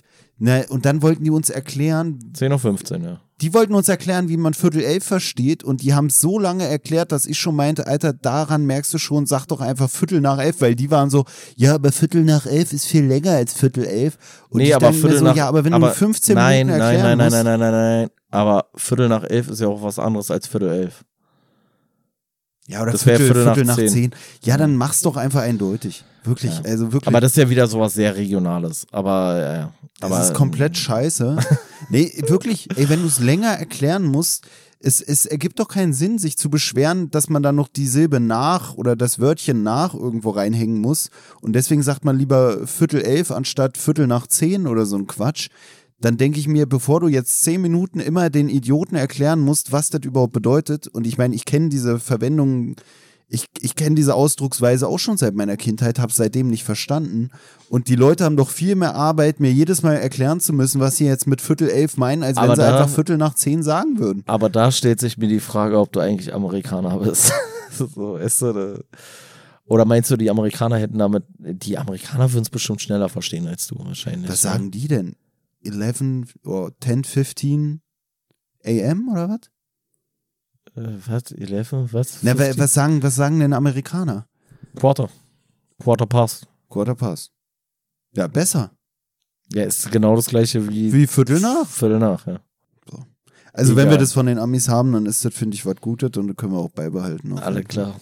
Und dann führen wir noch Gallonen ein und so was. Ich meine, wir sagen auch Und nach Barrel und- oder Barrel ist- die nächste Scheiße. Die haben wirklich für jede Kacke haben die eine neue Maßeinheit. Mega kompliziert. was ist Barrel? Na, Barrel ist Gewicht äh, oder so? Nee, ist, äh, ist glaub, also Druck? Äh, nee, bezieht sich immer so auf Öl. So und so viel Barrel Öl, also so und so viel, weiß ja nicht, was da. Was, was ist da drin in so einem Scheiß? Fast 10 Liter, keine Ahnung. Ich habe keinen Plan. 10 Liter Fass. Ja, wieso nicht? Weiß ich nicht. Für mich ist ein 10-Liter-Fass sowas, was du beim Lidl kaufst. So, wenn, Ja, ja, wenn so wieder- ein Bierfass oder so. Ja. So mäßig. Ich weiß es nicht, was ein Barrel ist. Es ist, glaub, es ist deutlich mehr, glaube ich. Es ist nicht irgendwas so im 50er-Bereich oder so. Keine Ahnung. Oder 90er sogar. Um die 100. Man weiß es nicht. Ich stelle mir gerade vor, wie die Es- Zuhörer es ist- da sitzen und denken es so, ist- boah, geil. Es ist, es ist mehr als ein Jahr, glaube ich. eine Stunde lang wird über Maßeinheiten geredet und man versteht einfach gar nichts. Maßlos. Ja, ich, Ähm, ja, nee, keine Ahnung von Maßeinheiten. ja. Interessiert mich eigentlich auch alle nicht. Ich brauche sowieso, so, ich brauche nicht mal Liter. So, jetzt mal ganz ehrlich. Ich mache einfach meine Flasche voll. Mir ist scheißegal, wie viel da reinpasst. Na, ist doch wirklich so. Also, wer überhaupt Maßeinheiten verwendet, ist für mich Abfall. nee, nee, also, Das für eine schwache nee, wo du noch Maßeinheiten, ist so Entfernung. Aber ich Ja, finde, Gewicht also- brauche ich nicht. Also, also ganz ehrlich, ist schon nicht so unwichtig, wenn du jetzt zum Beispiel einen Kuchen backst, dass du dann da Ich stehen back ja hast. keinen Kuchen. Ja, aber wenn du einen backen würdest oder irgendwas anderes und dann steht da so, ja, mach mal einen halben Liter Milch, dann ist es mir damit auf jeden Fall mehr geholfen und das ist für mich leichter verständlich, als wenn da steht, mach mal bitte 0,43 Gallonen. So, weißt du? Also, wenn ich was koche, Deswegen ist in den USA auch alles so groß, weil die immer einfach überall eine Gallone nehmen. wenn ich was erstmal. koche, dann nicht nach Rezept. Und wenn man das in Rezepte umschreiben würde, was ich koche, dann würde man einfach in Stück. Ich finde Stück, dann würde man einfach sagen so, nimmst du einfach, nimmst du Fleisch, schmeißt noch was anderes dazu, schmeißt noch was anderes dazu, schmeißt noch was. Wenn es nicht schmeckt, ist es genau richtig geworden. So Nee, wie es der Schöpfer vorhatte. ich finde wirklich Stück ist eigentlich die beste Maßeinheit. Ich finde, man sollte alles nur noch in Stück bemessen. Stück, ein Stück Tomate, ein Stück Apfel. Das ist eine richtig dumme Idee, Alter. Na, aber Stück ist auch eine Maßeinheit, die ist gar nicht, die ist gar nicht so klar definiert, wa? Wie? Hä? Klarer definieren kannst du es ja fast nicht. Aber, Ja, aber was ist denn Gramm ein oder. Stück Tomate? Ne, das, das ist ja genau das Problem. Oder stell mal vor, Stück Kürbis. Mach mal ein Stück- Stück Kürbis so. Nee, der eine nimmt so einen kleinen Pisskürbis, der andere nimmt so einen 80 Kilo Stück Kürbis. die einzige subjektive Maßeinheit? Wieso subjektiv? Doch wenn ich, wenn ich dir sage, gib mir mal ein Stück Obst, ein Stück äh, Kürbis. Wie viel ist denn ein Stück Kürbis? Das ist ja, Ja, ja, naja, dann ist es natürlich nicht. das ist ja sehr subjektiv. Ja, ja, ja. Ist ja auch egal, ey. Macht keinen Sinn. Ich bleib bei Stück. Ja. Äh. Wolltest du, also jetzt, ey, wirklich, ich bin durch mit den Maßeinheiten. So. War Ich, ich bin auch Front, durch mit den. Maßeinheiten, ich bleib jetzt bei Stück. Ich nehme mir jetzt vor, das könnt ihr euch auch in euer Glossar schreiben. Stück ist, ist meine neue Maßeinheit. Ab heute werde ich immer alles in Stück berechnen. Du bist für mich auch ein Stück Scheiße, Alter. Mann, ey. Perfekt. Ja, perfekt, Alter. Haufen könnte man So, äh, auch noch. ja, Lass man nur noch so. lass, Stück und Haufen, ich, Alter. ich bin wirklich der Meinung, nur noch subjektive Maßeinheiten verwenden. Weißt du, dann, dann fühlt sich auch keiner mehr doof angemacht oder so. Dann kannst du immer alles, jeder kann es so interpretieren, wie er gerade Bock hat. Das ist die diskriminierungsfreie Maßeinheit. Nee, es sei denn, du bezeichnest eine Frau als Stück. Dann Oder ist schon eine wieder Menge. diskriminierend. Menge, Stück, Haufen, Ja, Ich weiß nicht, ob sich das durchsetzen wird. Strecke. eher nicht. Eine Strecke. Alter, wir, wir würden richtig komplett das ganze, das ganze Land zerstören Menge, Stück, dem. Haufen, Strecke. Das können, gibt's auch noch so eine, so eine subjektive Maßeinheit für, für so Flüssigkeitsangaben? Ein Schluck. Ja, aber Schluck ist schon fast klein. Ja. Eine Pfütze. Nee, ein Fließ. Ein Vlies? Naja, das kann ja, kann ja viel fließen, kann auch wenig fließen. Ich hätte gerne ein. Fließ Wasser und ein äh, Stück Torte. Und das Stück Torte kann man schon wieder. Kann schon wieder alles sein. Wobei da ja diese Achtel, diese Achtelscheiße sich so durchgesetzt hat, schon bei, bei Kuchenstücken. Ja. Aber es hängt auch damit zusammen, dass der Kuchen rund ist, ne? Ich bin für viereckige Kuchen, damit wir wieder das Stück anwenden können, ohne dass die Leute wissen, wie jetzt genau ein Stück aussehen soll. So dass es dann schon wieder subjektiv wird. Eigentlich, ich bin, ich bin wirklich, jetzt bin ich wirklich wild. Handelsüblich. Handelsübliches Stück. Das wäre schon wieder, schon fast wieder definiert, so. Das wären so, weiß ich nicht. Was das so hat, Alter. Sechs Zentimeter? Sechs Zentimeter mal zwölf Zentimeter oder sowas. Das würde ich sagen, ist ein gutes Stück eigentlich. Und da sind wir wieder im metrischen System. Es ist weniger als ein Yard auf jeden Fall. Aber das ist auch wieder sowas, wo du dann Übersetzungsprobleme hättest, weißt du, weil jedes Land hat ja wahrscheinlich auch eine andere Auffassung von Stück. Ne, ich meine wirklich, weißt du, das ja, ist ja auch schon wieder dieses, wenn du so alles über, na, wenn du alles übersetzen musst oder mit so in Klammern geführten Ausführungen oder sowas. Weißt du, ich fand es hier auch auf so einer Metaebene schon wieder lustig, dass der Tim Parks uns erklärt, wie Sachen übersetzt werden und wie man Sachen richtig übersetzen muss und und und. Und man hat ja hier schon zum Teil Probleme, seine deutschen Sätze zu verstehen und fragt sich dann, wie gut hat der Übersetzer das überliefern können, was Tim Parks uns eigentlich damit sagen wollte. Ja, das habe ich dabei auch gedacht also das ist grundsätzlich, dass er, dass er ja so anmerkt, dass für ihn ja auch teilweise Wörter nicht nur gewählt werden nach dem, was sie aussagen, sondern wie sie sich für ihn in die Satzharmonie einfügen, etc. etc. Und das hast du dann hier natürlich ja, schon. Und du liest das so und denkst dir so, okay, wo hat er jetzt hier? Ja, ja, ja, ja. Das habe ich Oder bin ich einfach gedacht. ein Idiot? Ja, ja. Ich meine, da entlarven wir uns, wir lesen ja auch deutsche Literatur und entdecken da nicht die Harmonie. Von daher ist es sehr gut. Man kann nicht sagen, ja, wenn wir englisch übersetzte Sachen, also auf Deutsch übersetzte Sachen aus dem Englischen lesen, dass wir dann da reinscheißen, weißt du? Ich finde auch bei diesen russischen Sachen, die wir bisher gelesen haben, die uns ja auch nicht so gecatcht haben, da denke ich mir dann auch jedes Mal, liegt es vielleicht auch an der Übersetzung? Ja, es liegt vielleicht auch manchmal, vielleicht liegt es dann halt auch wirklich daran, was er hier auch anmerkt, dass man vielleicht dieses Lebensgefühl teilweise nicht so nicht so verstehen kann oder den ja die äh, weiß ich nicht die äh, Besonderheiten aus dem aus dem regionalen Bereich aus dem das Buch dann vielleicht teilweise stammt oder sowas weißt du also so diese ganze Lebenseinstellung und sowas und wer, weiß ich nicht, hier so ein Dostoevsky, Alter, naja, ihr findet halt in, in, in Russland irgendwie da alles so bedrückend ist, so, naja, vielleicht kann ich das nicht nachvollziehen, wie bedrückend das bei denen ist. Na, da führt er hier auch aus zu dieser Anpassung seines Schreibstils an die jeweilige Leserschaft oder Lesegemeinde, dass er da ja auch sagt, so, dass die Leute immer so einen machen auf, sie sind so frei und sie sind so individuell, aber gleichzeitig passen sie sich auch so an, dass ihre Freiheit und ihr Individualismus überall auf der Welt irgendwie wahrgenommen werden kann und wo die Autoren so tun, als wären sie eigentlich unbeeinflusst von irgendwelchen gesellschaftlichen Prozessen oder gesellschaftlichen Gegebenheiten zeigt eigentlich wieder, wie sehr sie ihren Individualismus betonen oder so, wie, wie angepasst sie dann eigentlich doch wieder sind an das, was die Leser vielleicht auch hören wollen. Das hatten wir ja auch schon in Bezug auf andere Sachen von Tim Parks, wo es dann hieß, da sind dann irgendwelche Leute, die sich so als, was weiß ich, asketisch oder so darstellen, als würden sie auf alles verzichten und dann leben sie aber doch in irgendeiner Prunkbude, ne?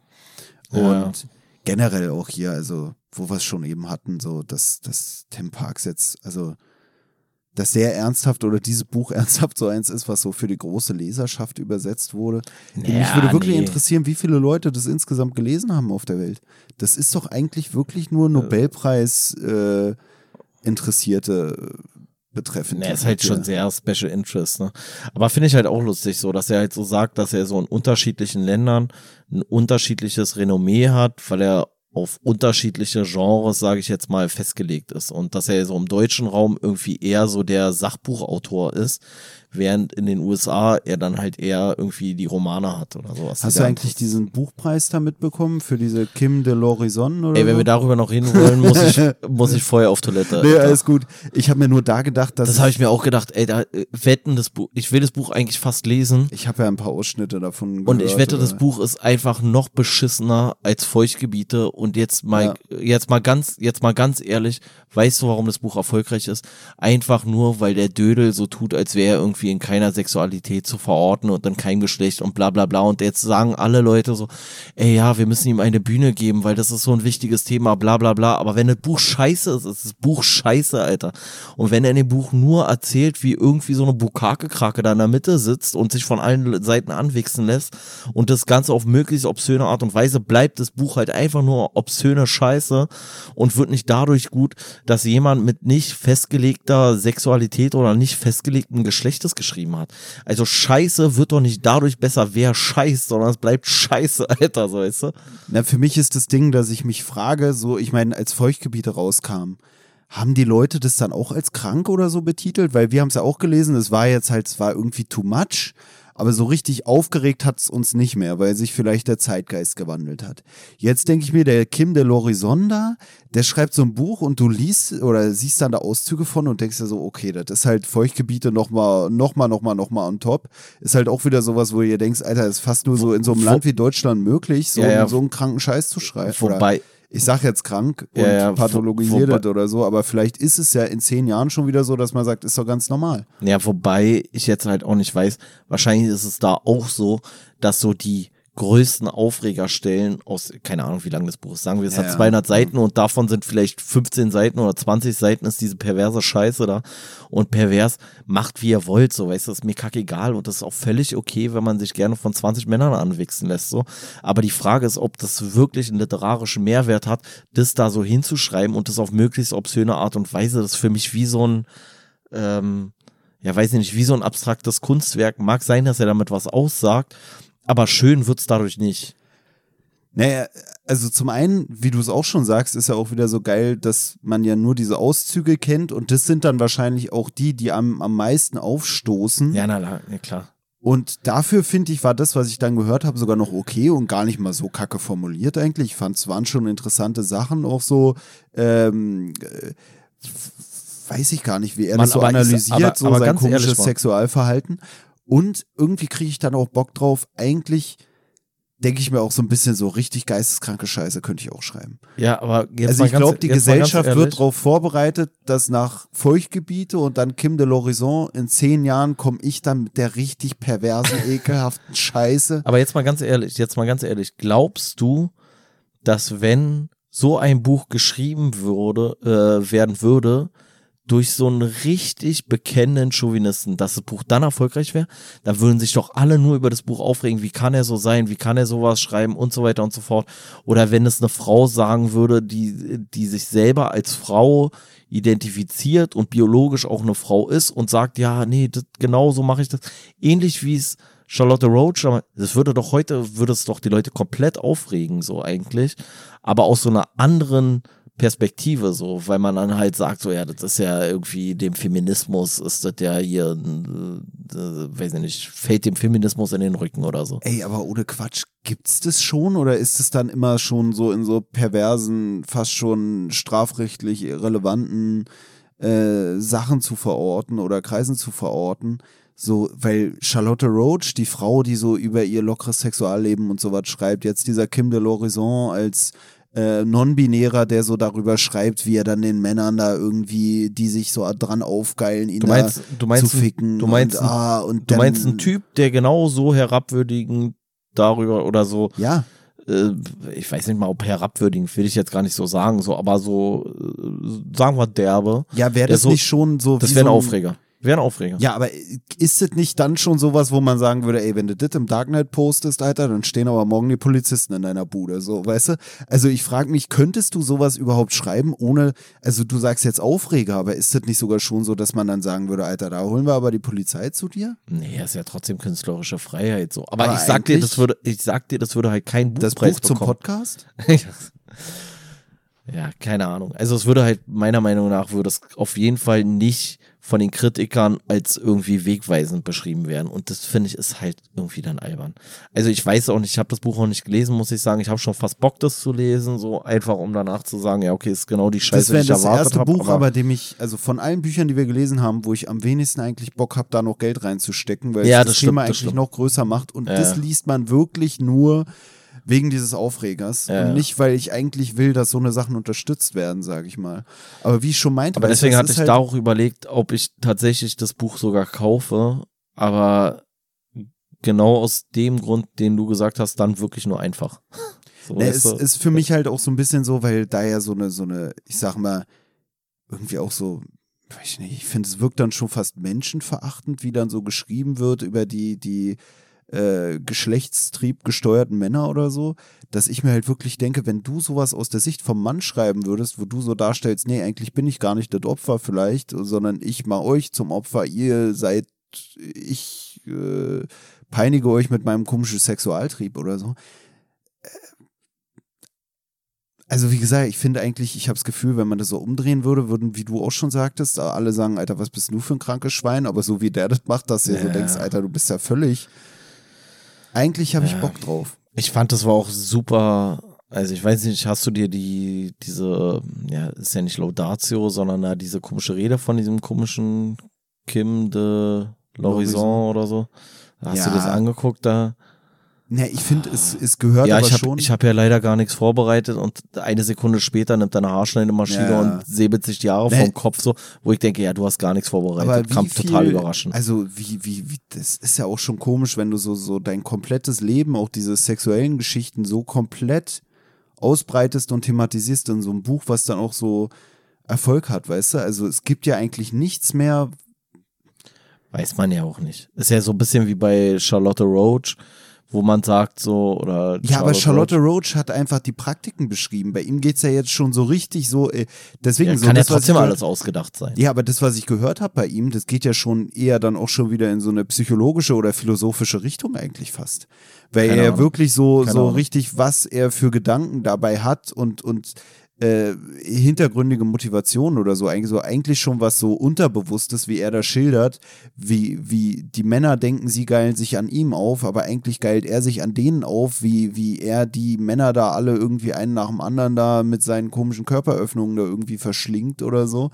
Also so, äh, ja. Also keine Ahnung, so ich hatte das Gefühl, das ist irgendwie so ein Buch, was so, so ein Pseudo-Aufreger ist und was mich eigentlich nur da, oder wo ich mich nur drüber aufrege, dass es so ein, so ein Pseudo-Aufreger-Buch ist. So. Vielleicht ist es ja auch krass. Vielleicht ist es ja krass geschrieben, kann ja sein. Weiß ich nicht.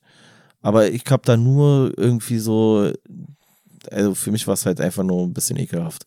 Also es war mir zu, zu explizit dann da beschrieben, was ich da gelesen habe. Kannst du so, nicht vielleicht gefallen. mal anfragen, ob der uns so Schreib doch mal irgendwo oh, ja, hin, Alter. zwei Euro. Ja, ja, hier sind so zwei mis misogyne Arschlöcher. Nee, ich, so. ich habe da ja. wirklich Bock drauf, aber ich will halt nicht die Katze im Sack kaufen. Das ist mein Problem. Ja. Eigentlich mega, mega Bock. Ich glaube, ja. es ist auch gar nicht so kacke. Ich glaube, der wird auch wissen, wie man schreibt und so, aber es wird einem halt aufstoßen, weil es halt äh, glaube ich, wirklich so diesen ganzen Geschlechterkonflikt und so wieder so darstellt, so der Mann, der denkt, er wäre und eigentlich nutze ich nur ja, aus, dass der Mann ist, denkt, er wäre. Auch, ja, es ist mir auch irgendwie, also mir wirkt es zu berechenbar. Also mir wirkt es äh, anders, mir wirkt es zu berechnend. So, also ich habe nicht das Gefühl, der hat da hier irgendwie ein Buch geschrieben, weil er gesagt hat, so, das ist mir jetzt richtig wichtig, sondern ich habe so das Gefühl, das ist einfach so, ja, das passt jetzt genau ins Zeitgeschehen so und deswegen mache ich das jetzt hier. Aber ist mir auch scheiße. Ja, ich habe mir auch gedacht, weil der hat ja, glaube ich, sogar was in Richtung Literatur oder sowas studiert und da habe ich mir auch gefragt, inwiefern ja. man sowas auch so als Kunstfigur in dem Sinne. Genau, als, so kommt er mir vor, wie so eine Kunstfigur so. Ja, ja, aber so, so halt dann auch dafür konstruiert. Das kann ja. natürlich auch sein, ne? dass man sich selber denkt, so, okay, was gibt's noch nicht? Ich will jetzt übelst der, der, weiß ich nicht, der erfolgreiche Dödel werden. Ich mache jetzt hier übertrieben neben diesen Hype mit und werde jetzt einfach zu so einem Non-Binary-Typen, der ja. so übelst diese. Ey, es ist mir auch einfach wirklich, also ich finde das ganze Thema. So Aber dann finde ich es schon wieder geil, weil es so Performance-Art ist und weil die Persönlichkeit dann wieder mit reinspielt. Aber das ist ja auch wieder dieses, was er hier so darstellt, so dieses sich möglichst individuell geben und dabei eigentlich doch wieder ein Teil der Gesellschaft sein, wo man den dann da so sieht und der sieht schon so aus, so, wo du eigentlich sagen würdest, so hipstermäßig, wo ich wieder auch dran denken muss an Samira El-Wasir und Friedemann Karik da mit ihrem Erzählende Affen, wo sie auch sagen, dass alle mittlerweile so individuell sind, dass eigentlich ja, alle wieder schon wieder schwarz tragen, weil ja. also in, in Berlin der Trend schon wieder dazu übergeht, dass alle Leute nur noch schwarz tragen, weil dieses Individuelle eigentlich auch schon wieder ausgelutscht ist. Ne? Und, und so wirkte der auf mich auch so ein bisschen so. Das war für mich halt so vom, vom Auftreten her war es halt ein typischer Hipster, nur dass er halt da bei äh, diesem komischen Buchpreis dann doch nochmal auffällt, weil die anderen halt alle nicht so hipstermäßig unterwegs ja, sind wie er. Aber es, es war mir auch, es, also, ey, wenn er sich so fühlt, wie er da auf der Bühne stand, dann soll er doch machen, ist mir doch scheißegal.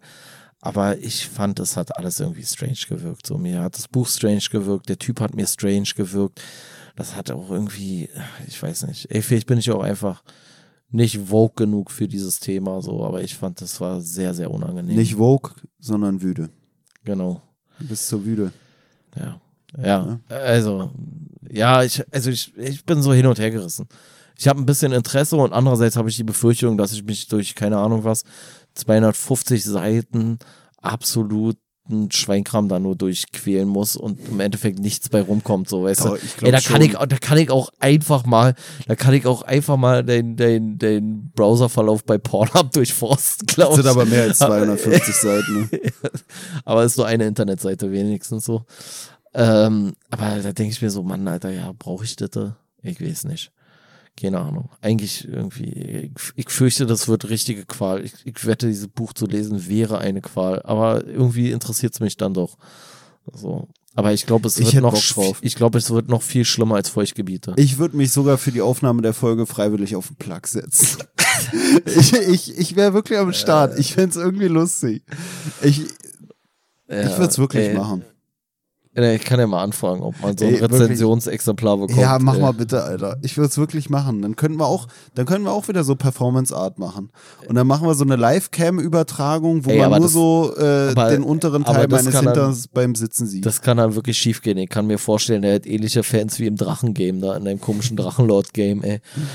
So ganz äh, militante, ich glaube, da, werden, da werden bestimmt geile Zitate. Kommt der aus Buch. Berlin zufällig? Also Kim ich de l'Horizon, ich glaube, der hat irgendwie in, in, in, Bay äh, in Bayern, sage ich, in, in der Schweiz irgendwie studiert oder sowas. Ja, ja, okay, weit weg von uns. Aber gut. ich hab Bock drauf, Digga. Ja, ja. Naja, mal gucken. Schön die besten Ähm, Zitate.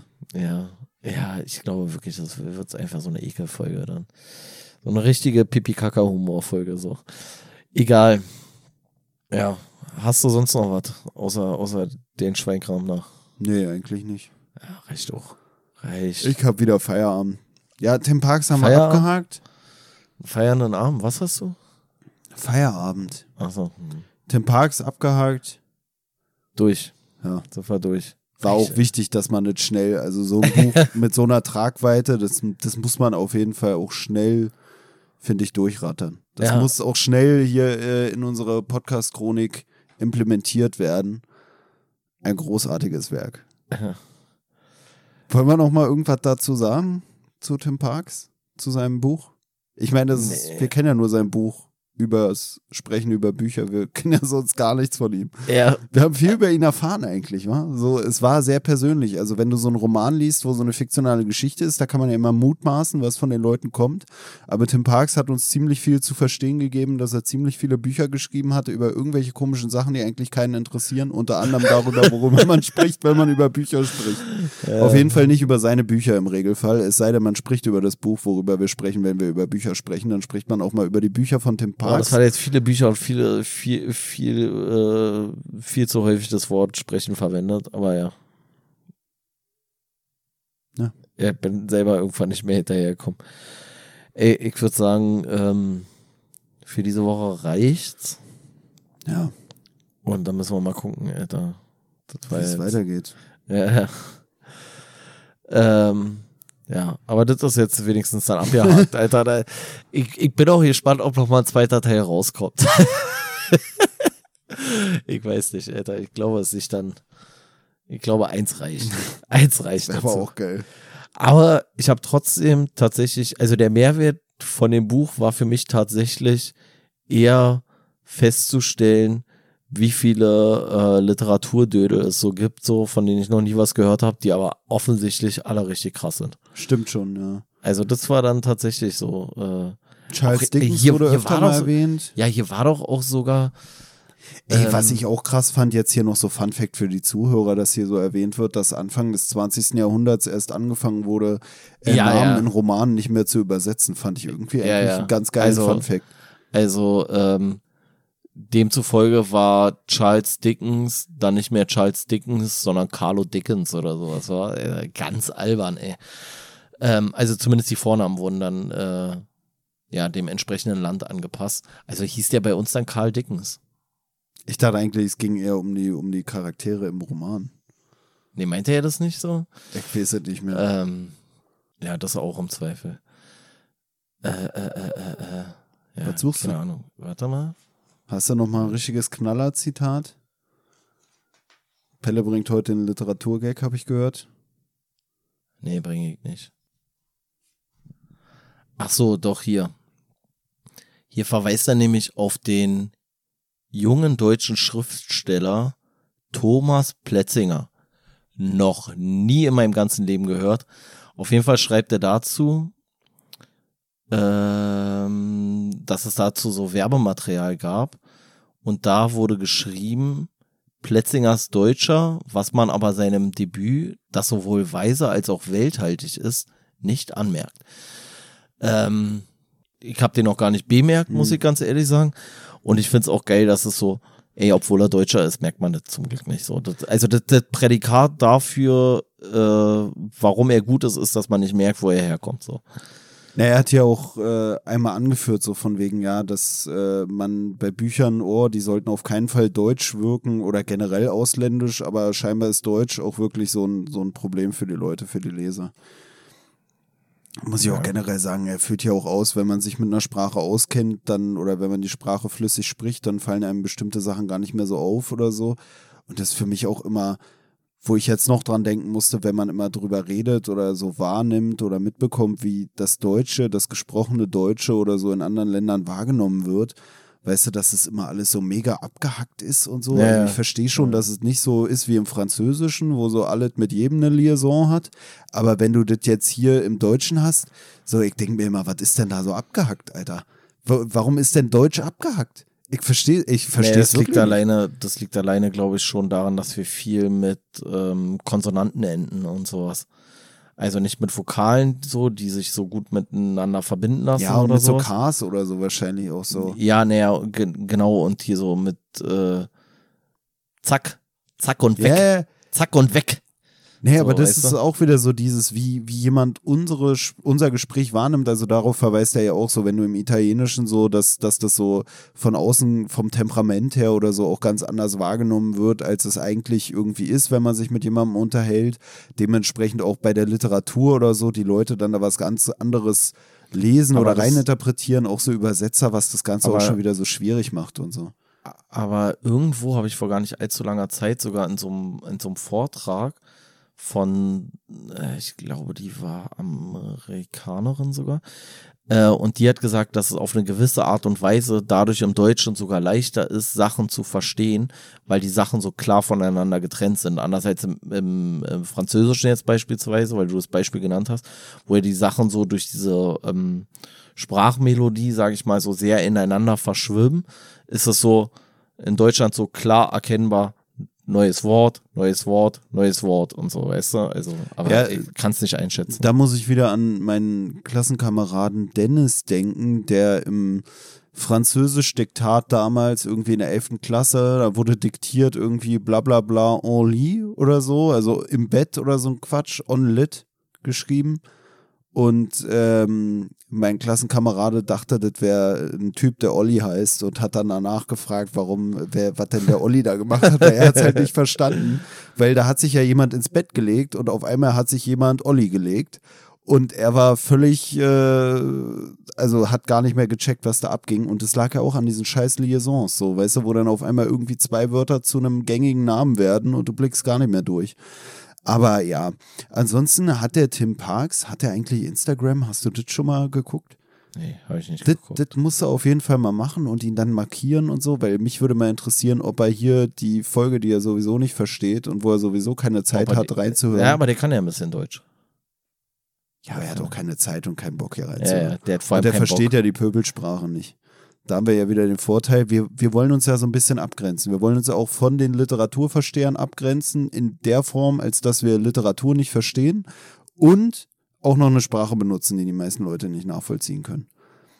Weißt du, ziemlich Aber- viel Penis, ziemlich viel Kaka, ziemlich viel, ich habe sowieso nicht verstanden. Ja. Ja. Na gut. Ähm, machen wir Feierabend, wa? Ja, ja. Ich muss auch richtig, äh, weil du jetzt gerade schon hier von äh, Pipi, Penis und Kaka und, Kaka. so geredet hast, ich muss nämlich Ja. echt auf Toilette, Alter. Das ist jetzt Das ist erstmal. der Pipi-Kaka-Podcast. ist wirklich so. Also wir reden immer nur da, wir reden immer nur wirklich, wir sind richtig primitiv, oder? Ja, wir reden manchmal. immer nur über irgendwelche. richtig primitiv. Oh, ich wird's. bin müde, oh, ich muss kacken, oh, ich muss pullern. Also eigentlich, richtig, aber richtig primitiv wird's dann erst, wenn wir hier Kim de l'Horizon gelesen haben, dann wird's richtig primitiv, ich glaube ich ich. glaube wirklich, wir müssen es wirklich auf die nächste Ebene bringen, wo Kim de l'Horizon noch irgendwie über Sexualität schreibt, schreiben wir einfach wirklich nur noch über Pipi Kaka. Wir schreiben wirklich nur noch darüber, nicht, dass man seine Befriedigung irgendwie aus dem Umgang mit anderen Menschen hat, sondern nur noch mit sich selber und nur noch durch seine, sein, Wir wollen das jetzt hier nicht vertiefen. Ich, nee, ich habe wirklich Bock drauf. Ja, ich ja, schreibe ein schreib Buch doch, drüber, doch. einfach über die Lust am Kacken oder so. weißt du? So richtig ekelhaft, wo es nur darum geht, was ich für eine Freude dabei habe, auf Klo zu gehen oder so. Ja. Das wird die nächste Stufe. Ich sag's dir. Und ich glaube, das ist sowieso ein Problem bei dem Niveau unseres Podcasts. Also, worüber wir sprechen, wenn wir über Bücher sprechen, worüber sprechen wir? Über Pipi, Kaka und oh, ich bin müde, ich muss schlafen, Alter. Es ist wirklich, es ist ein Trauerspiel. So, egal. Äh, wir machen jetzt hier endgültig Feierabend, bevor wir jetzt wieder, Alter, jetzt sind wir schon, wir waren schon fünfmal am Feierabend eigentlich Ja, gefühlt. ja, ja, Und dann hat hier irgendeiner von uns wieder im wahrsten Sinne des Wortes reingeschissen. ja. dann muss ja jemand wieder über Pipi, Kaka reden. Genau. Äh, wie dem auch sei, ähm, wir machen Feierabend. Äh, ihr habt hoffentlich schon Feierabend, so wenn ihr das hier hört, weil dann ist Sonntag und da habt ihr frei hoffentlich. Wie dem auch sei, ähm, Wahrscheinlich haben sie schon vor anderthalb Stunden ausgemacht, so, oder hat Ja, er oder so. Feierabend?